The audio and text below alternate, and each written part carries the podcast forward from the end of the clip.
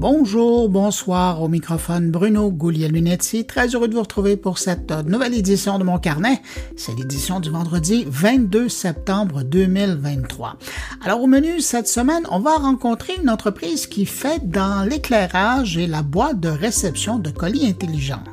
Je parle du fabricant Snock. On va parler d'une jeune start-up qui travaille à se faire une place dans le monde des psychologues au Québec avec une application qui les aide à s'organiser. On va parler avec Denis Martel qui vient de publier une lettre d'opinion qui demande la reconnaissance de l'importance des podcasteurs, blogueurs, vlogueurs et streamers dans l'écosystème des médias au Québec. Et puis cette semaine, c'est la quatrième entrevue d'une série de cinq rencontres qui euh, nous sont proposées par TELUS. Et cette semaine, on parle avec Rola Aragé, on parle de 5G, son déploiement, mais surtout son utilité aujourd'hui et demain dans divers secteurs de la société. Et j'en profite pour remercier au passage TELUS qui appuie pendant tout le mois de septembre la production de mon carnet. Merci TELUS. Et merci également aux fabricants de luminaires Snock qui appuient la production de mon carnet cette semaine. On aura le débrief transatlantique avec mon collègue Jérôme Colombin du podcast Mon Numérique avec qui on va parler de l'intelligence artificielle dans les assistants personnels et d'une nouvelle loi en France pour assurer la sécurité des Français sur Internet. Et puis, mes collègues sont là. Euh, Thierry Weber qui nous parle du chiffre 13, vous saurez pourquoi. Stéphane Ricoul nous parle d'une transaction importante dans le monde de l'électronique entre Taïwan et le Québec. Et puis Jean-François Poulain parle avec l'initiateur d'un wiki dédié au UX. Juste avant de passer à l'actualité qui a retenu mon attention cette semaine, une salutation particulière à cinq auditeurs de mon carnet. Salutations à Marie-Chantal Bergeron, Normand Brodeur, Pierre-Luc Nicole, Marie Gobeil et Patrice Hilaire. Merci à vous cinq pour votre écoute et puis merci à vous euh, que je n'ai pas nommé, mais qui êtes là et merci de m'accueillir cette semaine entre vos deux oreilles. À tous, je vous souhaite une excellente écoute. La tech en continue. Vous connaissez Radio Mon Carnet? C'est le meilleur du podcast Mon Carnet, diffusé 24 heures sur 24, 7 jours semaine. Avec plus de 1000 entrevues et chroniques proposées par Bruno Guglielminetti, Jean-François Poulain, Thierry Weber et Stéphane Ricoul. Pour écouter Radio Mon Carnet, c'est simple. Allez sur radiomoncarnet.com ou visitez le blog moncarnet.com.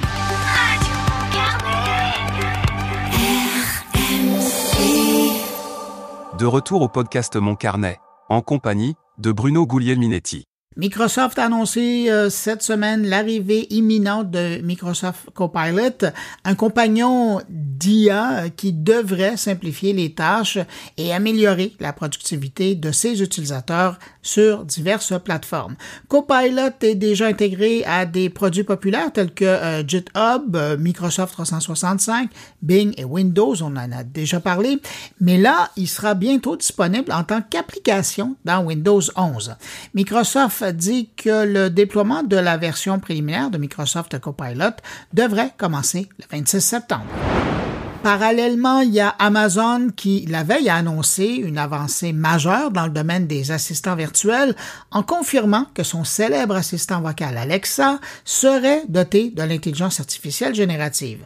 Les assistants vocaux tels que Alexa et Siri chez Apple sont souvent considérés comme les candidats parfaits pour intégrer des programmes d'intelligence artificielle capables d'interagir de manière naturelle avec les utilisateurs et de créer une variété de contenus à la demande. Concrètement, ça signifie qu'Alexa pourra composer euh, des messages en fonction des besoins de l'utilisateur, le tout euh, sur simple commande verbale, ce qui devrait donner une expérience plus fluide et personnalisée euh, que ce qu'on a connu précédemment. Une version anglaise d'Alexa AI sera bientôt disponible en option sur tous les appareils d'Amazon, notamment les enceintes connectées Echo, mais seulement aux États-Unis dans un premier temps. Alors que les assistants vocaux tels que Alexa, Siri et Google Assistant ont eu euh, peu d'évolutions significatives au cours des dernières années, se limitant principalement à des tâches telles que la météo, la musique ou le contrôle des appareils électroménagers, ben, la course à l'intelligence artificielle générative pourrait changer le paysage et redonner un second souffle à ces appareils. La fin de 2023 s'annonce intéressante pour les gens qui utilisent YouTube, autant pour regarder que pour produire de la vidéo. La plateforme a présenté cette semaine Dream Screen, une technologie d'intelligence artificielle qui génère des vidéos en tapant simplement quelques mots. Ça existe déjà, mais là, ce que YouTube nous présente, c'est vraiment quelque chose de très facile à utiliser. Lors de l'événement Made by YouTube, la plateforme vidéo de Google a également présenté YouTube Create, une application de montage pour téléphone, et annoncé de nouvelles fonctionnalités pour son YouTube Studio qui euh, vont exploiter les forces de l'intelligence artificielle générative, notamment pour aider à brainstormer, faire de la recherche musicale et faire du doublage automatique. Mais si je reviens sur euh, ces annonces plus en détail, j'avoue que Dream Screen va donner un sérieux coup de main à ceux qui veulent euh, se lancer dans la production de shorts, euh, ces vidéos courtes sur YouTube, en générant des courtes vidéos par intelligence artificielle. Et déjà que les YouTube Shorts comptent 70 milliards de vues quotidiennement, Imaginez la suite si tout le monde peut facilement faire des petites vidéos. Pour ce qui est de l'outil de montage YouTube Create, ça me rappelle ce que YouTube avait déjà offert il y a quelques années aux YouTubers qui voulaient produire depuis leur téléphone. Mais maintenant, avec la concurrence de TikTok qui offre son outil de montage assez puissant à même l'application, ben, il était normal que YouTube arrive avec son outil. Alors, YouTube Create servira autant les gens qui veulent créer des shorts euh, que ceux qui veulent faire des vidéos de 10 minutes depuis leur téléphone. Et puis, en terminant, YouTube Studio, ben, qui euh, sera offert à compter de 2024, devrait aider les créateurs à trouver de l'inspiration plus facilement et puis aussi et c'est pas banal, devenir polyglotte avec son outil de doublage automatique All Selon les plus récentes données euh, qui euh, concernent le monde des logiciels de navigation du web, des chiffres qui datent de juin dernier, c'est le furteur Safari qui détient aujourd'hui la seconde place dans le palmarès des furteurs avec 1,1 milliard de personnes sur Terre qui l'utilisent. Évidemment, l'énorme popularité du iPhone et la version mobile du logiciel par défaut installé sur le téléphone expliquent en partie le succès. En troisième place, donc, on retrouve maintenant le Edge de Microsoft est toujours en première place, sans surprise, le furteur Chrome de Google qui est utilisé aujourd'hui par plus de 3 milliards d'utilisateurs. Et puis un mot en terminant sur le réseau social de Blue Sky. La semaine dernière, je vous disais qu'il avait récemment passé le cap du million d'utilisateurs.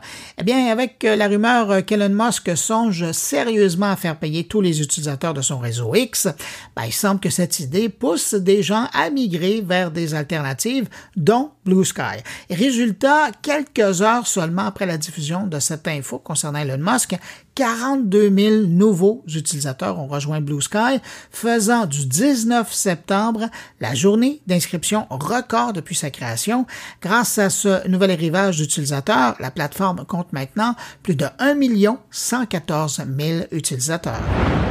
On demeure dans l'actualité numérique de la semaine, mais cette fois en compagnie de mon collègue Jérôme Colombin, animateur et producteur de la balado Monde numérique, qu'on va rejoindre à l'instant pour notre débrief transatlantique de la semaine.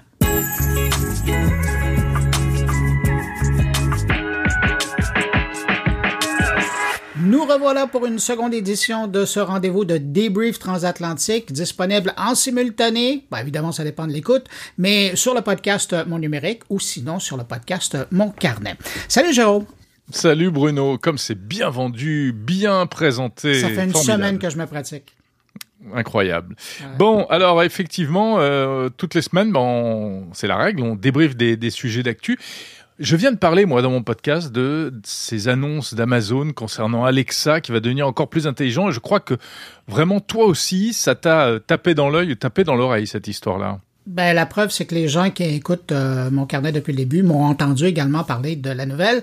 Mais ce qui m'intéresse, euh, c'est de voir l'arrivée de l'intelligence artificielle dans le contexte des assistants personnels. Parce que jusqu'à maintenant, il y a bien des gens qui pensaient que ces petites boîtes-là, elles étaient intelligentes, alors que dans le fond, ce que c'était, c'était un mécanisme qui essentiellement nous permettait de faire une requête comme on fait sur Google, qu'à la base, c'est pas l'intelligence artificielle, là, c'est, c'est du collage de mots et de requêtes. Et donc, c'est de voir qu'on passe de ça et on en arrive à euh, ce qui sera euh, Alexa en, en, intelligence artificielle, un peu comme, et c'est là le parallèle que je trouve intéressant, un peu comme Google nous propose maintenant avec BART qui est toujours Ouais. inaccessible au Canada, d'ailleurs, je souligne. En Euh, France et aussi, donc, je te rassure. Ah oui, non, attends. non, Brian, Ah, non, non, non, pardon, pardon. Oui, c'est- tu non, en non, français. N'importe quoi. Bien sûr. Ah, t'es venu m'en parler sur mon carnet. Mais oui, exactement. Donc, non, C'était avant les quand vacances. même. Tu comprends? Ouais, Ouais. je t'écoute quand tu parles, hein, c'est pour ça. Mais donc, euh, là, ce que euh, euh, Alexa est, est en train de, ou Amazon est en train de faire avec, avec Alexa, c'est de passer d'un presque Google traditionnel où on fait une requête et on nous donne une réponse à quelque chose qui ressemble à Bard. Bard, et, et- c'est intéressant parce que c'est la première fois qu'on peut faire une comparaison. C'est un peu, Bard, c'est du, c'est du Google, mais avec l'intelligence artificielle. Donc, il va beaucoup plus loin que la, la- la simple image, le, sim- le simple lien vers leur site web. Et c'est ça que je trouve génial, parce que là, ça arrive, mais en mode conversationnel. Et c'est un Bien peu sûr. ce qu'Amazon est en train de nous, nous présenter. Et bien évidemment, pour le moment, bon, puis tu le disais, ça ne sera pas disponible en français. C'est d'abord lancé aux États-Unis, en anglais, mais, mais quand même, on peut espérer que ça, ça arrivera bientôt euh, chez nous et en français. Mais est-ce que ça pose pas euh, des questions aussi? Parce que euh, on sait à quel point ces intelligences artificielles, ChatGPT, Bard, etc., racontent n'importe quoi parfois. Elles ont tendance à halluciner, puisqu'elles ne savent pas euh, véritablement aller chercher de l'information fiable. Alors que l'Alexa d'aujourd'hui est relativement fiable. Tu lui poses une question, il va chercher la réponse sur Wikipédia, il te donne une réponse, tu peux, tu peux le croire. Demain, est-ce que Alexa sera aussi crédible? Puis je suis tellement content que tu poses la question parce que il est là le risque. Parce que Voilà. jusqu'à maintenant, et c'est vrai avec tous les, les, les assistants personnels qu'on utilise, l'information, on avait l'impression qu'elle était validée parce qu'elle avait été cherchée par un moteur de recherche. Tandis que là, on va être dans la, la création. Et, et Ouais. c'est, là que j'ai hâte de voir. Et évidemment, probablement, ils sont pas cons, hein, ils vont la sortir en version bêta. Et puis, on va dire, on est en train d'entraîner. Mais c'est là où j'ai peur qu'il y ait des dérapages parce que Ouais. l'information ne sera probablement pas euh, exacte à, à tout coup. Et les gens vont prendre ça comme, comme euh, la vérité de Comme la balise. pour argent comptant, comme on dit Ouais. chez nous. Vous si dites ça veux. aussi? Oui. Euh, ouais, mais sinon, on paye plus par interact chez nous. D'accord. L'argent liquide, ça fonctionne plus ou moins. Ah ouais, ça fonctionne pas. Non, mais c'est une expression. Hein Oui, je sais. prendre- voilà. C'est une blague. Ça, c'est une sûr. blague. Autre risque, autre Ouais. risque, si on met de la vraie entre guillemets intelligence artificielle, euh, c'est que demain, si elle pète les plombs, elle se met à commander euh, tes lumières, tes serrures, euh, ton système d'alarme, etc. Ouais, mais tu sais- Imagine.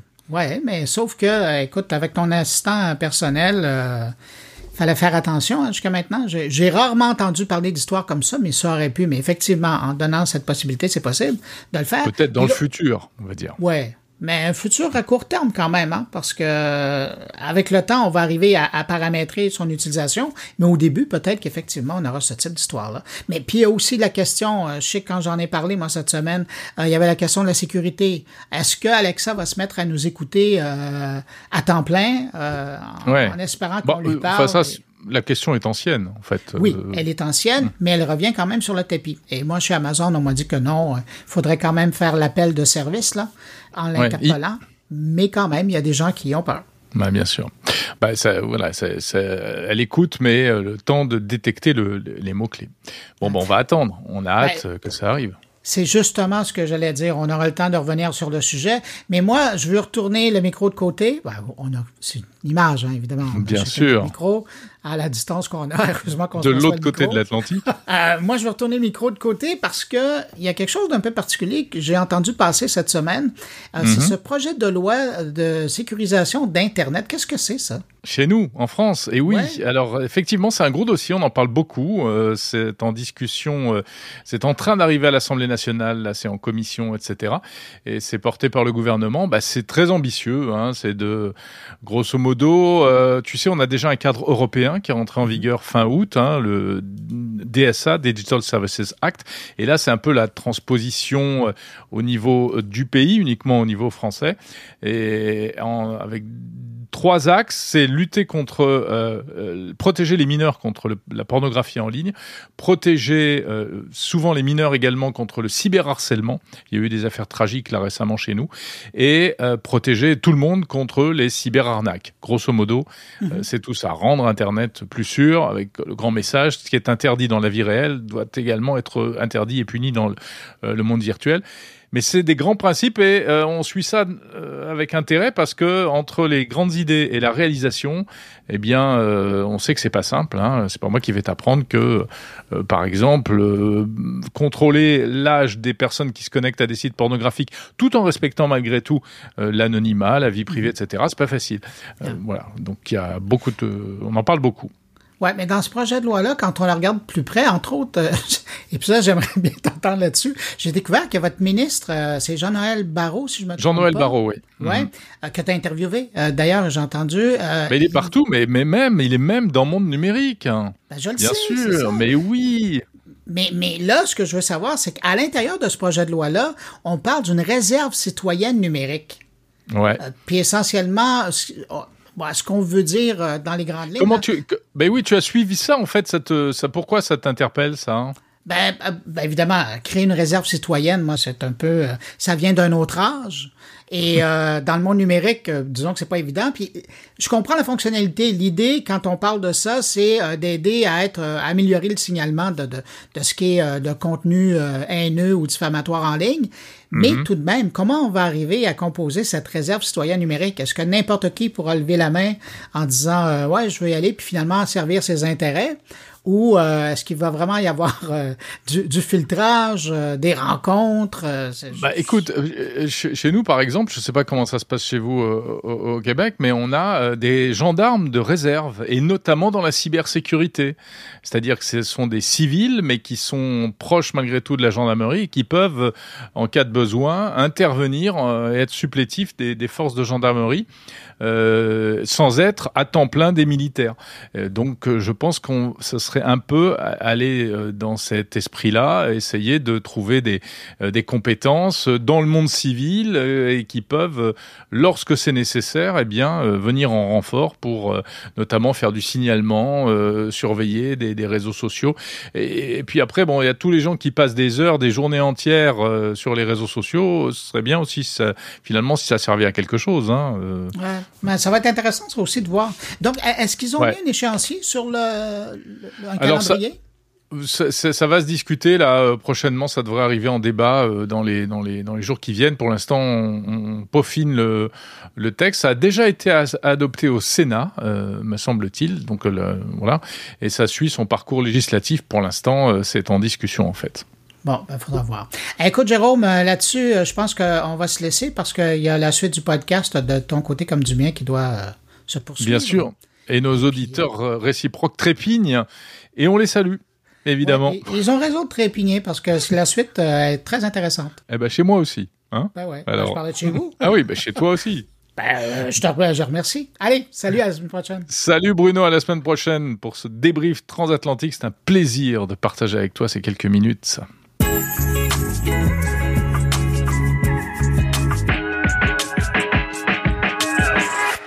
Ici Patrick Pierrat, éditeur de l'infolettre InfoBref. Connaissez-vous InfoBref? C'est un moyen simple et gratuit de connaître chaque matin l'essentiel des nouvelles importantes. InfoBref résume les principaux événements dans l'actualité et vous envoie une infolettre qui se lit en 5 minutes. Pour essayer InfoBref, allez à infobref.com. De retour à mon carnet. Est-ce que ça vous dit quelque chose, SNOC? Euh, si vous êtes amateur d'éclairage, vous connaissez probablement l'entreprise québécoise qui fait de superbes systèmes d'éclairage extérieur. Eh bien, dans ce secteur-là, l'éclairage résidentiel et paysager, il y a aussi de l'innovation qui se passe et cette semaine, j'accueille Thierry Leblon. Il est copropriétaire de SNOC et vice-président commercial pour parler de ce qu'ils sont en train de développer pour l'éclairage extérieur et pendant qu'on y est, je vais quand même être curieux et en profiter pour en savoir plus sur euh, cette fameuse boîte de réception de colis intelligents qu'ils sont en train de développer et qu'on devrait découvrir au CES de Las Vegas en janvier. Bonjour Thierry Leblon.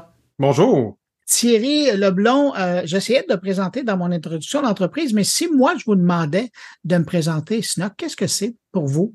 Écoute, Snox, c'est la dernier rempart de la production verticale dans le domaine du luminaire extérieur. Donc, ça veut dire qu'il n'y a plus ça se fait plus. Là. On, il n'y a plus de, de, fabricants qui fabriquent de A à Z. Donc, euh, le moulage jusqu'à l'assemblage, jusqu'à la livraison chez le client euh, des luminaires extérieurs. Et on est spécialisé dans les luminaires extérieurs. Ça veut dire que ça fait 68 ans qu'on fait des luminaires extérieurs. Il y a eu beaucoup de changements de propriétaire depuis ce temps-là. Et moi, je suis euh, nouvellement copropriétaire depuis deux ans. Et depuis ce temps-là, on a investi massivement en IoT. Ben, vous m'amenez à ma prochaine question. J'imagine que euh, ce domaine-là, il a particulièrement été touché par l'arrivée de l'Internet des objets. Dans toute cette révolution-là qu'a amené les, les, gens qui investissent, puis autant dans le commercial que dans le résidentiel, les gens maintenant veulent avoir des systèmes branchés. Euh, oui, euh, c'est sûr qu'à l'intérieur, souvent les gens vont être allés, à part les luminaires, mettons, euh, de suspension au-dessus de la table, des choses comme ça, les gens vont aller vers quelque chose qui est euh, de un éclairage de couleur un peu plus caché. Hein. Donc, euh, quand qu'à l'extérieur, on va faire des luminaires qui sont plus, un peu comme mon co-actionnaire dirait, qui est un, d'une autre époque, je te dirais le bijou de la maison. donc, tu sais, c'est comme quelque chose. Nous, on a tout le temps fait du luminaire haut de gamme. Donc, euh, des luminaires euh, comme ça, euh, ça va ça, ça, ça, va bien à l'extérieur. Le problème qu'on a avec nos luminaires à nous, c'est qu'ils sont peut-être un peu trop durables, donc on en vend un ou 30 ans. pour les clients, je te dirais. fait que, sauf que souvent, les, les, ce qui s'est passé avec le, le, RGBW, ou excuse-moi, RGB, on dit W parce que le W, c'est la, le blanc qui va donner la force mm-hmm. Euh, même que c'est des fois c'est WW, donc tu as du blanc et tu as du jaune. Euh, parce que c'est du blanc euh, un peu, tu veux dire, plus ambre. Donc, ça s'est produit beaucoup dans les, des produits un petit peu plus oui, Hue a été un, prédécesseur. évidemment, Philips a fait une très mm-hmm. bonne job là-dessus. Et après ça, il y a eu beaucoup, beaucoup de produits chinois. Euh, TP-Link, Casa, il y en a, il y en a plein là, qui sont disponibles actuellement, Govi, vraiment pas très cher. Et nous, ce qu'on veut, c'est vraiment se différencier au niveau de la qualité aussi du de la fixture. D'avoir quelque chose d'esthétique, quelque chose de propre mais qui est intelligent, puis pas juste quelque chose qu'on est capable de remplacer par une ampoule intelligente. Parce que mm-hmm. sinon, on met une ampoule intelligente, ça va régler le problème. Euh, donc, il faut aller une petite coche au-dessus de ce qui se fait sur le marché pour réussir à proposer quelque chose de, de, de différent qui fait du sens avec notre secteur actuellement, qui est d'assez haut de gamme, je te dirais. Et comment on fait pour faire de l'innovation dans ce domaine-là? Euh, c'est facile et pas facile, dans le sens que dans ce domaine-là, je sais pas si vous connaissez un peu Control 4 c'est un système de domotique qui, est très populaire chez les riches et ultra riches. Je dire dans les euh, grandes maisons. c'est ça, dans les châteaux. Euh, alors, on a des clients qui sont avec du Control 4. Et pour moi, qui est un grand fan d'IoT, euh, c'est terrible. Je veux dire, l'interface utilisateur, c'est pas la même chose que, mettons, n'importe quel écosystème, que ce soit Alexa, que ce soit HomeKit ou Google, c'est Google Home Assistant, ou même Home Assistant, parce que je suis mélangé les deux. c'est vraiment pas facile euh, pour l'utilisateur. Ça prend un professionnel pratiquement automatique pour venir faire tes modifications. Donc, euh, si on regarde le tour de marché dans les hautes, euh, surtout dans le paysagement, là, mettons dans les, je sais pas moi, 500 lampes, qu'on a des clients qui font ça aussi, ben c'est du Control 4. Donc ça, je trouvais ça vraiment difficile. Je regardais le Hue qui fait de l'extérieur aussi, mais qui ont 5 lampes maximum. Puis là, après ça, je regardais ici autour, dans un quartier relativement aisé. Les gens aiment ça avoir euh, des patelettes, aiment ça avoir peut-être une vingtaine de lampes, une trentaine de lampes. Et ça, il n'y a pas de solution pour ça. Donc, il y avait déjà une niche là pour offrir quelque chose d'intéressant. C'est sûr que si on parle de euh, RGBW juste pour les luminaires de, porte, de, de bord de porte, comme que nous, on fait depuis très, très longtemps, euh, un ampoule peut faire la job. Euh, mais quand on parle de paysagement, il y a d'autres complexités. Euh, si je veux être capable de pousser euh, un peu comme Hue, on peut synchroniser dans le fond avec Hue ou avec Govi même euh, la musique. donc, ce que Hue va nous demander de faire dans son application, c'est de placer, mettons, mon spot est à tel endroit, à telle hauteur. Il va me demander de mapper mon spot, mon pour avoir été capable de faire une animation qui, qui, fait du sens.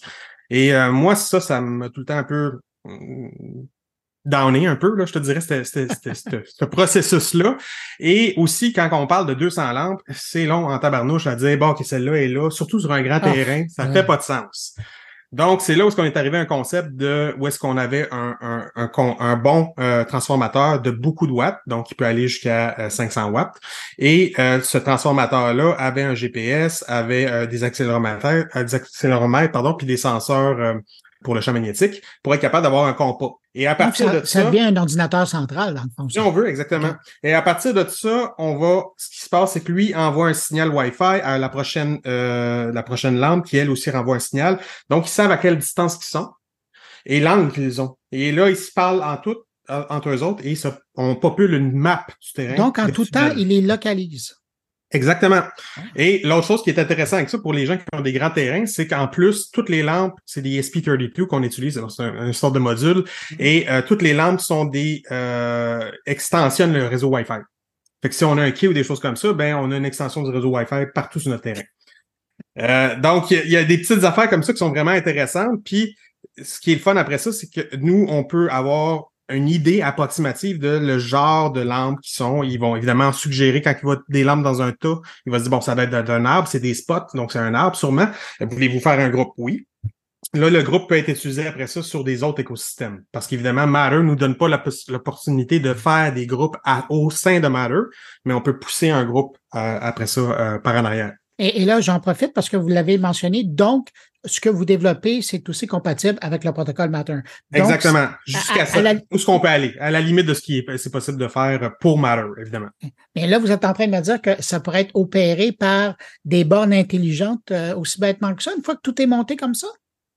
Oui, en fait, euh, puis ce qui est ce qui est intéressant de ce montage-là aussi, c'est que euh, on se ramasse avec une une, une, carte euh, XY, si on veut, puis on est capable de faire, mettons, si on voulait, une, une animation de vague sur le terrain, une animation de, de, de, swirl, des choses comme ça. Donc, pousser des animations un peu comme, comme je disais, qu'on voit sur le pont Champlain, si on veut. là. Euh, Peut-être en moins intense pour les voisins, j'espère. Euh, mais euh, être capable de pousser des, des, animations pour notre terrain, puis rendre, euh, même interagir avec, bon, il pleut, ok, on va faire aller les, les, les lampes un peu comme la goutte, des gouttes d'eau, des choses comme ça. Puis ça, euh, ce qui est le fun, c'est qu'après ça, quand on a ces cartes-là, on peut les filer à une intelligence artificielle, puis lui, il va nous pousser plein d'animations, parce qu'évidemment, il n'y a pas un terrain pareil, il n'y a pas une installation pareille.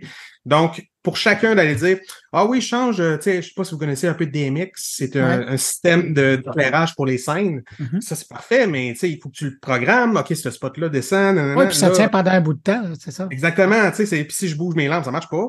Donc, euh, ça prend quelque chose qui va générer plein de scénarios dans, dans, dans un vous savez comment ça fonctionne un peu euh, quand on fait de l'intelligence, dans le fond, on leur, on leur donne un prompt, on dit qu'est-ce qu'on veut que ça fasse, puis c'est lui qui va générer ce que ça devrait donner.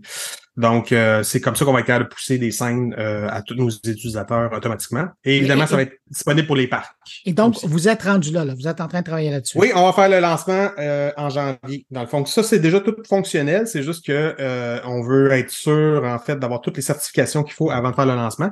Et aussi, évidemment, on est CSA, ça, il n'y a pas de problème. Là, donc, tout ce qui est électronique à l'extérieur, on est on est correct. Mais on, on veut être sûr d'avoir l'application fonctionnel. Tu on veut pas lancer le produit puis ah, ça va être bon dans un peu ah, comme Apple, là. Ouais, ça va être bon dans six mois, tu sais. Bon, c'est ça. Mais là, vous me parlez de choses que vous allez lancer euh, plus tard. Euh, il y a une autre chose sur laquelle vous êtes en train de travailler, puis j'aimerais savoir si, si, vous voulez nous en parler un petit peu. Vous êtes en train de travailler, en tout cas d'explorer le monde de la boîte de réception de colis intelligents. C'est pas rien, ça? Exactement. On fait des boîtes à mal depuis euh, des boîtes aux lettres, des boîtes à mal, très québécois. Des boîtes aux lettres depuis euh, très longtemps, en fait. Puis on a même fait dans le passé des, des, des, des dessus de sonnettes. Tu sais, il y a eu un temps où on mettait un espèce de dessus en fer forgé sur la sonnette. Là, bon. Euh, on a déjà fait ça, on fait des, des plaques d'adresse aussi. Et une des choses qu'on s'était dit qui pourrait être disruptive, c'est d'avoir une, une boîte à réception de colis intelligente pour sécuriser les colis. Euh, ça, c'est la phase 1. La phase 1 va être résidentielle. La phase 2 va être dans les condos. Donc, ça, on a déjà aussi nos plans là-dessus. Mais là, je vous arrête. Là. Quand on dit une boîte de réception de colis intelligente, qu'est-ce qui est intelligent là-dedans? Parfait. euh, on pourrait avoir quelque chose qui est, euh, en fait, il faut protéger le colis, c'est ça le but, et il faut que la boîte soit utilisée. Donc, euh, à la base, une, une, boîte de colis pour protéger, si on veut le colis, ça pourrait être tout simplement une poubelle, puis ça, on l'avait analysé aussi, là, une, pas nécessairement une poubelle, mais une boîte, dans le fond, qui cache le colis. Euh, ça, ils en vendent aussi sur Amazon, des boîtes en plastique comme ça aussi. Euh, ça, ça sent pas très cher, là. tu peux acheter ça à 50-100 pièces maximum. Et la deuxième étape de ça, c'est d'avoir carrément une boîte qui se verrouille, euh, donc qui est vraiment verrouillée, mais qui est bonne aussi pour plusieurs livraisons. Donc, tu les laisses la, journée, tu t'envoies la journée, puis tu reviens le soir, puis toutes tes livraisons sont dans la boîte. Euh, c'est facile de faire une livraison, ça pas de problème. Après ça, la deuxième livraison, c'est là que ça devient compliqué. Jusqu'à date, les solutions ont été euh, sur le secteur. Euh, il n'y a pas eu de superbes solutions, je vous dirais. Là. souvent, il y, a, y, a, certains joueurs qui utilisent un PIN code. Donc, on doit rentrer un PIN code quand on fait une livraison sur notre adresse de livraison. On doit rentrer un PIN code pour qu'il puisse débrouiller la boîte. Et là, euh, tu commences à gérer dans ton application de la boîte plein de PIN codes. Des fois, tu oublies de le rentrer et au final, la boîte est pas tant utilisée. Donc, euh, fait que là, il fallait aller une coche au-dessus au niveau du langage aussi. C'est ce qu'on a travaillé avec notre designer industriel. Donc, euh, vraiment inférer l'utilisation de la boîte. Là. Euh, by the way, elle a pente pour pas que les gens mettent un pour l'hiver, puis deuxièmement, si tu mets ton colis, ça descend. fait que, tu sais, il y, a plusieurs affaires de qu'on a réfléchi pour être capable euh, de, de, sortir quelque chose d'intéressant. Puis on s'est dit aussi qu'il faut que ça soit un objet de décoration. Il faut que ce soit quelque chose qui est pas terrible devant la maison. Et jusqu'à date, ce qu'on avait vu sur le secteur, c'était vraiment des, on dirait des, des, des, des, des, des classeurs un peu pour euh, dans un garage, des choses comme ça. C'est très, très euh, bulky et très noir. Alors, nous, on va offrir des options de personnalisation pratiquement infinies. Et ça, c'est notre force aussi chez Snock. Et dans l'année, vu qu'on était intégré verticalement, la peinture, on peut faire ce qu'on veut comme type de fini. Euh, et on fait du powder coating, évidemment. Donc, euh, avec du bois, il va pouvoir choisir les essences de bois. Et la partie smart, dans le fond, ce qui va se passer, c'est que euh, le, livrage, on ne pourra pas dire exactement comment ça, se produit en arrière euh, pour l'instant, mais le livreur, dans le fond, n'aura qu'à rentrer, quand il va peser sur le bouton déverrouillé, il va avoir, il va avoir un prompt en audio qui va lui dire rentrer les quatre derniers digits, les quatre derniers chiffres du, numéro de suivi euh, du colis, simplement. Alors, les numéros de suivi de colis, on a vérifié avec les livreurs en faisant des entrevues avec UPS, avec FedEx, avec tous les transporteurs. Ça, c'est vraiment quelque chose qu'ils connaissent ils savent exactement c'est où sur le colis. Il a pas besoin de L'utilisateur aura pas besoin de marquer un PIN nulle part et le livreur va savoir toujours où est son numéro de suivi. Donc, ça va se faire assez rapidement, je dirais. Quelqu'un qui voudrait vous suivre, ben, voir vos produits actuels, parce que des produits, vous en avez beaucoup, vous avez des collections, euh, vous mhm. êtes prolifique. À quel endroit on peut vous suivre, suivre vos activités et voir vos euh, produits? Oui, ben en fait, vous pouvez aller sur snock.com. Euh, donc, ça, c'est notre site web où est-ce que vous allez voir tous nos produits. Vous pouvez venir nous visiter à Saint-Hyacinthe si vous voulez. Euh, donc, on est ouvert, on a un showroom. Euh, vous pouvez aller dans, je vous dirais, pas mal tous les, les showrooms, donc les multiluminaires de ce monde et les interluminaires de ce monde ont nos produits et connaissent très bien Snock. Sinon, on est très présent aussi sur les médias sociaux, donc Facebook, Instagram et aussi TikTok et YouTube récemment aussi, on commence à faire des vidéos d'installation, moi et Richard, mon co-actionnaire. Donc, euh, pour montrer aussi que c'est facile d'installer des luminaires. Euh, les gens pensent que tu as, besoin d'un paysagiste pour faire ça ou euh, quelqu'un qui est vraiment professionnel. C'est du bas voltage, là. Ça se fait. tu pas besoin d'électricien ou quoi que ce soit. C'est très facile d'installer des luminaires paysagers. Là. Et moi, je rajoute à toute cette liste-là que si jamais vous nous écoutez et qu'au mois de janvier, vous passez au CS de Las Vegas, vous allez être là aussi. J'en profiterai pour venir vous croiser pour de vrai et voir euh, vos produits. Ben, Thierry Leblon, vous êtes euh, copropriétaire de Snook euh, et puis vice-président commercial. Merci d'avoir pris de votre temps pour parler de, de vos produits. Ça fait plaisir. Merci, Bruno. Au revoir. Au revoir.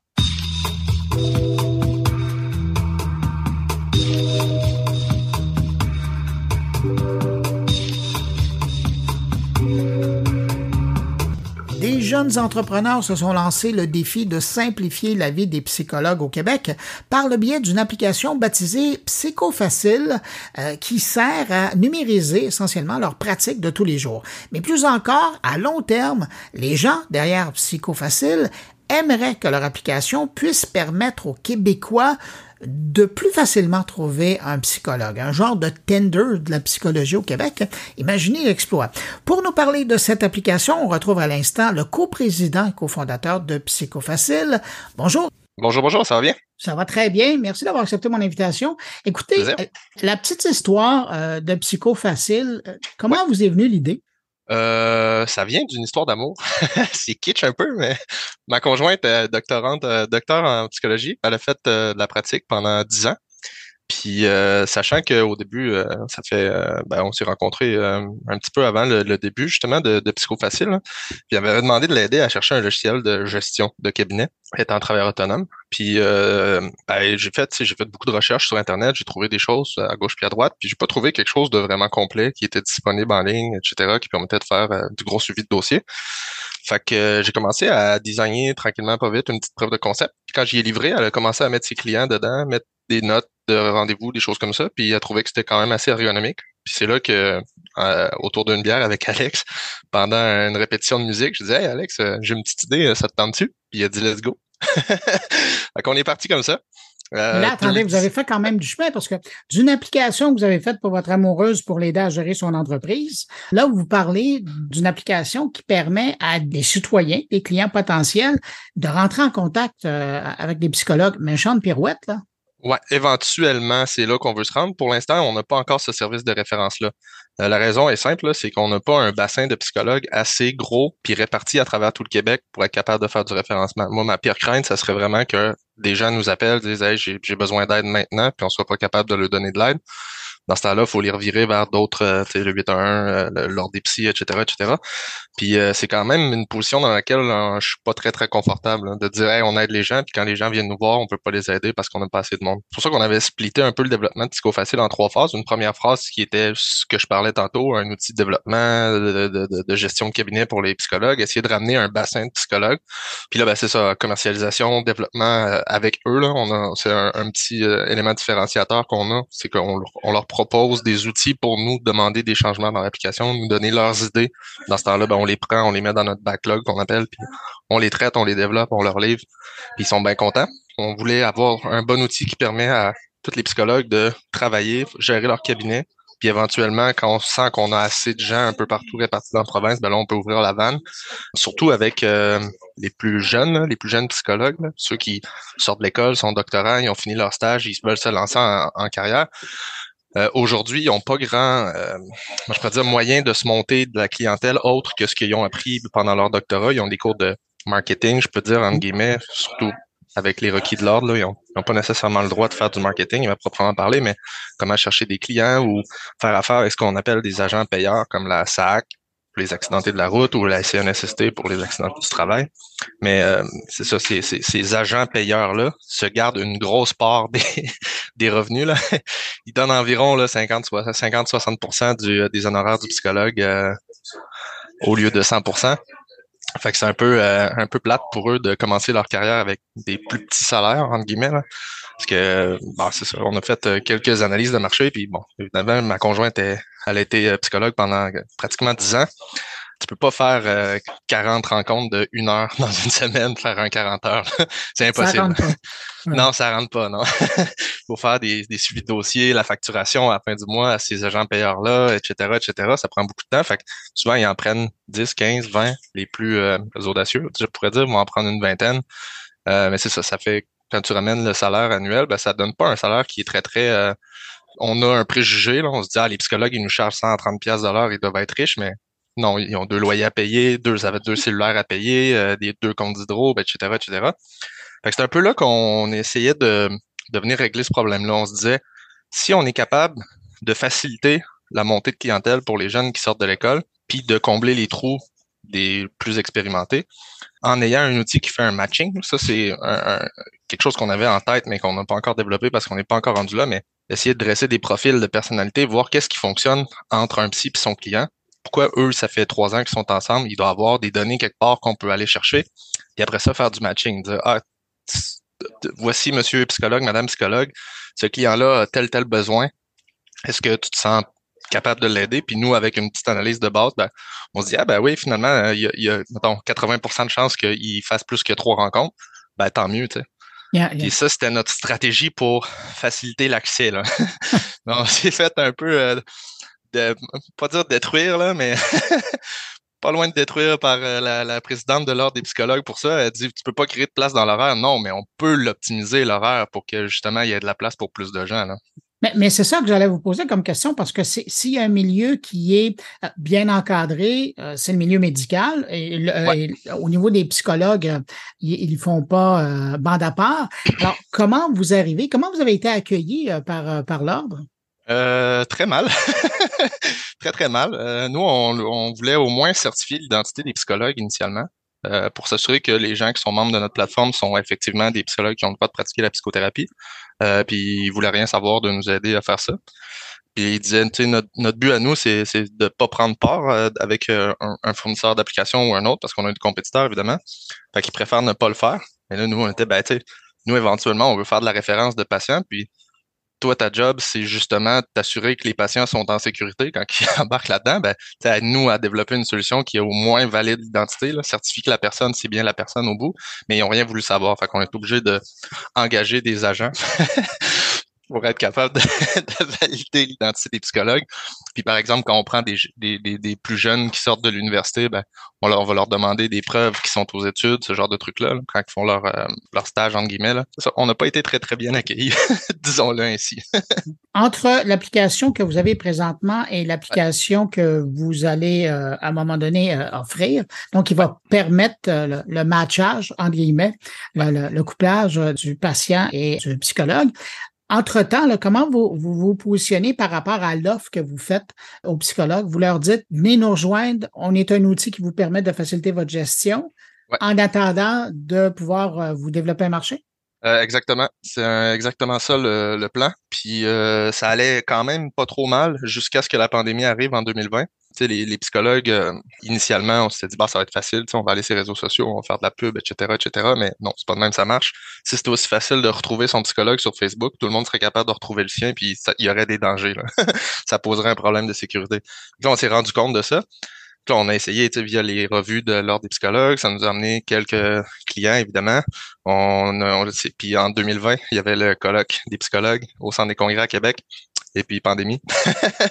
on n'a pas pu le faire, puis ils n'ont jamais repris, ou du moins on n'a pas vraiment regardé, mais il me semble cette année, il n'y en a pas eu non plus.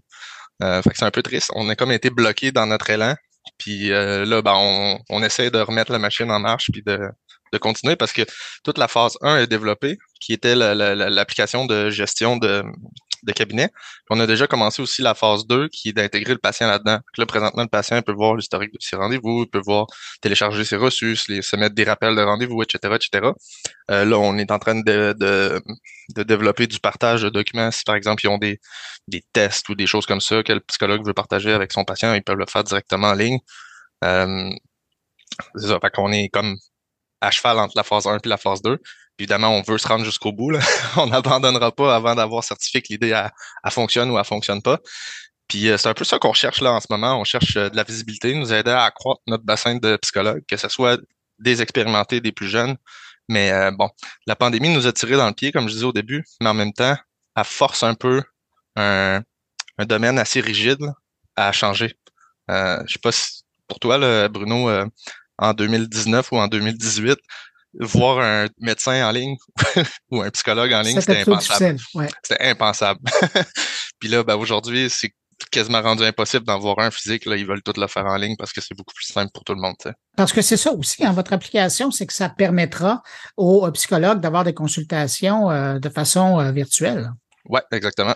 C'est une, des prochaines grosses features. C'est pas aussi facile qu'on pensait, étant donné de, il y a des solutions alternatives, Zoom, Google Meet, etc., etc. Mais tous ces services-là transigent vers des serveurs externes qui sont situés aux États-Unis ou peu importe. C'est sûr que c'est pas des, grosses données qui sont partagées, mais pour nous, c'est vraiment important que tout reste au Québec puis tout soit enfermé dans notre écosystème. Comme ça, on peut s'assurer que notre écosystème est assez solide. on est conscient, là, c'est quand même des données assez sensibles, c'est des données médicales. Euh, faudrait pas qu'il y ait de fuite. Ça serait la chose la plus horrible euh, du monde. puis je me le pardonnerai jamais.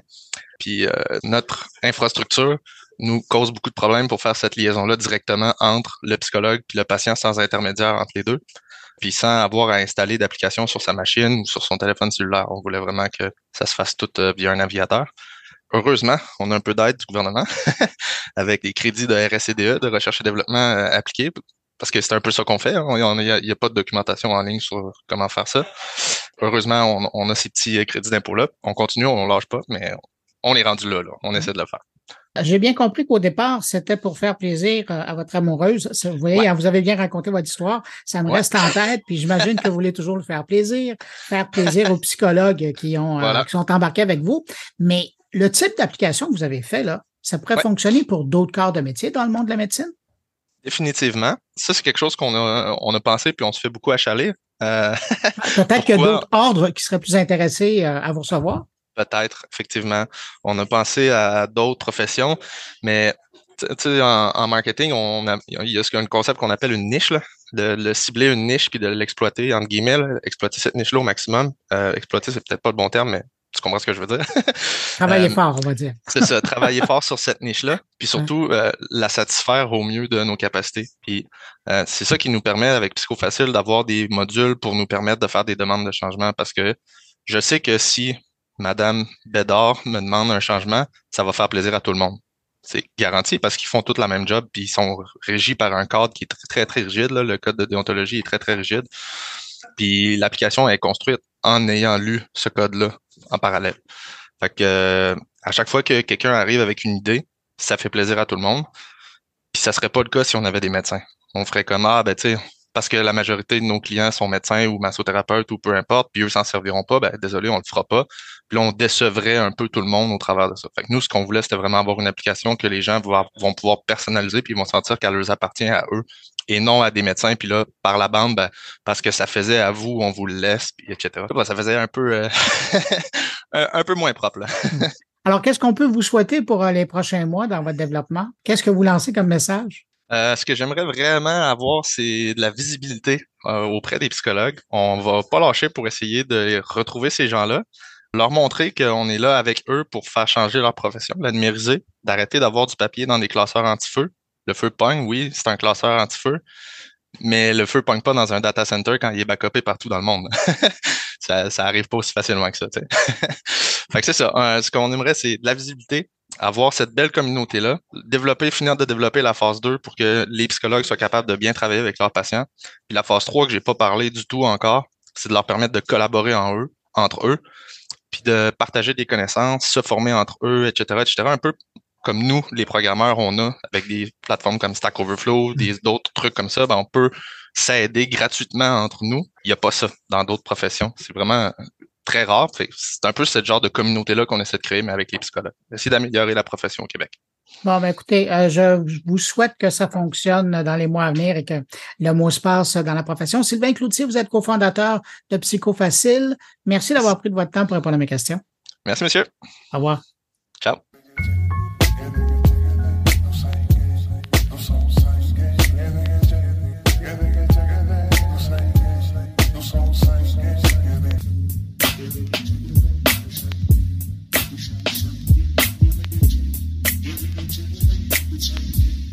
Thank you. Cette semaine, dans la série de rencontres TELUS, j'ai la chance d'accueillir Rola Aragi. C'est la directrice générale vente et développement des affaires pour les grandes entreprises chez TELUS. Euh, c'est elle et son équipe qui aident les grandes organisations à optimiser leur utilisation des divers outils technologiques qu'offre TELUS dont la 5G. Et je me suis dit que c'était sûrement la meilleure personne chez TELUS pour répondre à mes questions concernant l'état de l'utilisation de la 5G au pays par les entreprises. Bonjour, Roland Raji. Bonjour, Bruno. Voilà, il faut absolument que je vous pose la question parce que ça fait des années que je vois TELUS parler de la 5G, préparer, euh, euh, installer le réseau à travers le pays. Aujourd'hui, on est en 2023 et on a, et à l'époque, je me souviens, on disait la 5G, là, on, va commencer à, savoir ce que ça fait, à l'incorporer dans nos vies en 2023. Ben, aujourd'hui, qu'est-ce que ça change dans la vie de vos clients? Euh, tout d'abord, Bruno, avant de répondre à ta question, juste dire que ça me fait vraiment plaisir d'être ici puis discuter d'un sujet qui me passionne, la 5G, puis toutes les nouveautés. Écoutez, la 5G, on entend parler vraiment partout. Faut vraiment garder en tête que c'est un parcours. Donc, c'est un parcours évolutif qui va nous aider à améliorer des cas d'utilisation qu'on a aujourd'hui avec la 4G LTE. Euh, mais le but, c'est de les rendre évidemment plus efficaces, puis de multiplier la valeur. La 5G va permettre également de créer de nouveaux cas d'utilisation. Puis on en entend parler, les véhicules connectés, on entend parler de chirurgie à distance. Fait c'est ces nouveaux cas d'utilisation qui vont voir le jour, qui vont devenir de plus en plus fréquents.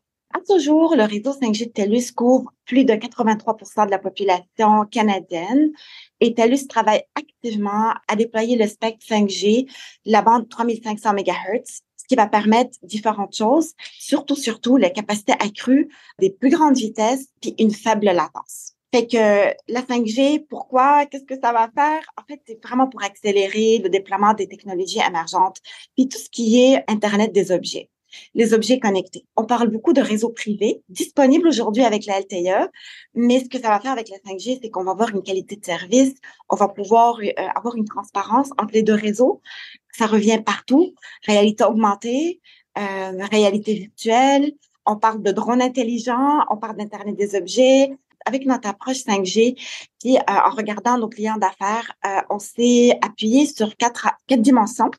La première, comment aider nos clients à atteindre leurs objectifs d'affaires, à augmenter leurs revenus, à leur permettre de rayonner, eux, auprès de leur clientèle, soit en offrant de nouveaux services, soit en améliorant l'expérience client euh, de leur côté. Productivité, on l'entend partout, on a des enjeux en termes de main-d'œuvre. Donc, comment aider nos clients à travailler avec ces enjeux-là? Comment automatiser des chaînes d'approvisionnement, par exemple? Comment mettre en place des solutions robotisées? Puis l'autre partie, c'est les économies. Donc, euh, les économies sur les dépenses d'exploitation surtout, parce que avec les, euh, les, différentes technologies, les différentes solutions permises par la 5G, nous allons collecter beaucoup, beaucoup de données puis de renseignements qui vont permettre de prendre des meilleures décisions, puis surtout d'une façon plus rapide. Le dernier point qui est super important à mes yeux, c'est vraiment l'enjeu de la cybersécurité. C'est une des priorités de nos clients, particulièrement du côté commercial, mais même également du côté public. Puis on voit une croissance dans les menaces. Les menaces deviennent de plus en plus nombreuses, mais de plus en plus sophistiquées. Fait que TELUS a à cœur d'aider nos clients puis les accompagner à mettre en place des politiques de sécurité plus solides. Mais là, je vous ai entendu parler des objectifs commerciaux spécifiques de la 5G, mais pouvez-vous expliquer comment la 5G va être pertinente et, est déjà pertinente? Parce qu'il y a des gens qui l'utilisent là, concrètement dans des domaines comme la fabrication, l'exploitation minière ou la vente au détail? Oui, je vous avoue, j'attendais impatiemment cette question. Euh, parce que ça, ce sont vos clients directs, là. Exactement, Bruno. Vous avez tout compris. Fait que, euh, écoutez, commençons par euh, la fabrication ou l'industrie manufacturière couramment appelé Industrie 4.0. Mm-hmm. que nous avons beaucoup de, on a, nous avons beaucoup de clients dans ce secteur, puis dans les multiples discussions, il y a différents sujets qui sont abordés. Un des premiers, puis je vais vraiment mettre l'emphase dessus, c'est l'enjeu de la santé et de la sécurité des travailleurs. Aujourd'hui, la majorité de nos clients nous parlent beaucoup de mesures réactives ils n'ont pas la visibilité sur qu'est-ce qui se passe dans les chantiers, qu'est-ce qui se passe dans les usines, qu'est-ce qui se passe dans les entrepôts. Puis un accident de travail, même bénin, leur coûte beaucoup trop cher. Les coûts sont vraiment élevés par incident. Puis d'ailleurs, nos clients, les différentes entreprises doivent maintenant se conformer à de nouvelles réglementations. Mm-hmm. Donc, en travaillant avec eux, en travaillant avec euh, les équipes de produits chez TELUS, c'est différentes solutions qui sont mises au point pour justement aider nos clients pour parler de santé et de sécurité. Différentes solutions de 5G, euh, de IoT, Internet of Things, qui sont axées sur le travailleur connecté, qui vont permettre d'utiliser des bracelets, par exemple, mais pour pouvoir donner la chance aux travailleurs euh, dans une usine, auprès d'une chaîne de montage, de vraiment donner le signe qu'il y a un danger qui s'en vient et pouvoir vraiment prendre une décision rapide. Les quelques secondes suffisent à sauver une vie. Oui, effectivement. Puis d'autres technologies aussi existent. Euh, de vidéos augmentées avec l'intelligence artificielle qui vont permettre de collecter et de traiter rapidement l'information, par exemple, détecter une manœuvre non sécuritaire pouvoir entrer en communication rapidement avec notre employé pour leur dire de travailler autrement ou de corriger une manœuvre qui part mal puis qu'on sait que les conséquences peuvent être graves. D'autres outils d'assistance euh, à distance, les lunettes d'intelligence par exemple, mm-hmm. pour accompagner une ressource qui est en train de faire une réparation sur une chaîne d'approvisionnement. Les lunettes leur permettent d'être en contact direct avec quelqu'un à distance, de pouvoir voir la procédure en même temps, puis ainsi guider notre ressource à toutes les minutes de l'intervention pour s'assurer qu'elle est sécuritaire de bout en bout. Puis également, euh, on va parler de robotisation. Si on est capable d'avoir un robot dans des environnements qui sont à plus haut risque, lorsqu'on travaille avec des produits chimiques, par exemple, ou des mhm. machineries lourdes, ben, on réduit le nombre de personnes. Et puis donc, d'ailleurs, le risque est plus bas, évidemment. L'autre point, Bruno, qui revient beaucoup, c'est la productivité. Donc, nous, en avons parlé. La 5G va permettre d'automatiser les chaînes de fabrication, et également de prendre des décisions vraiment en temps réel. Il y a un pépin sur la chaîne d'approvisionnement, on peut corriger le tir rapidement.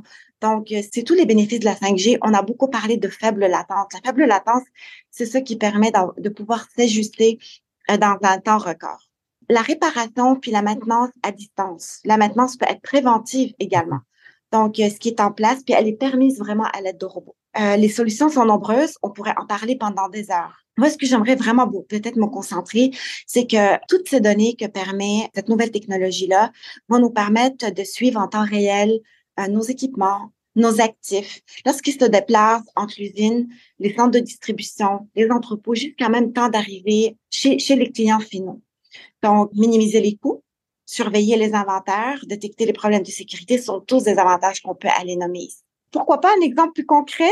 Euh, on pourrait parler peut-être des solutions de gestion de flotte.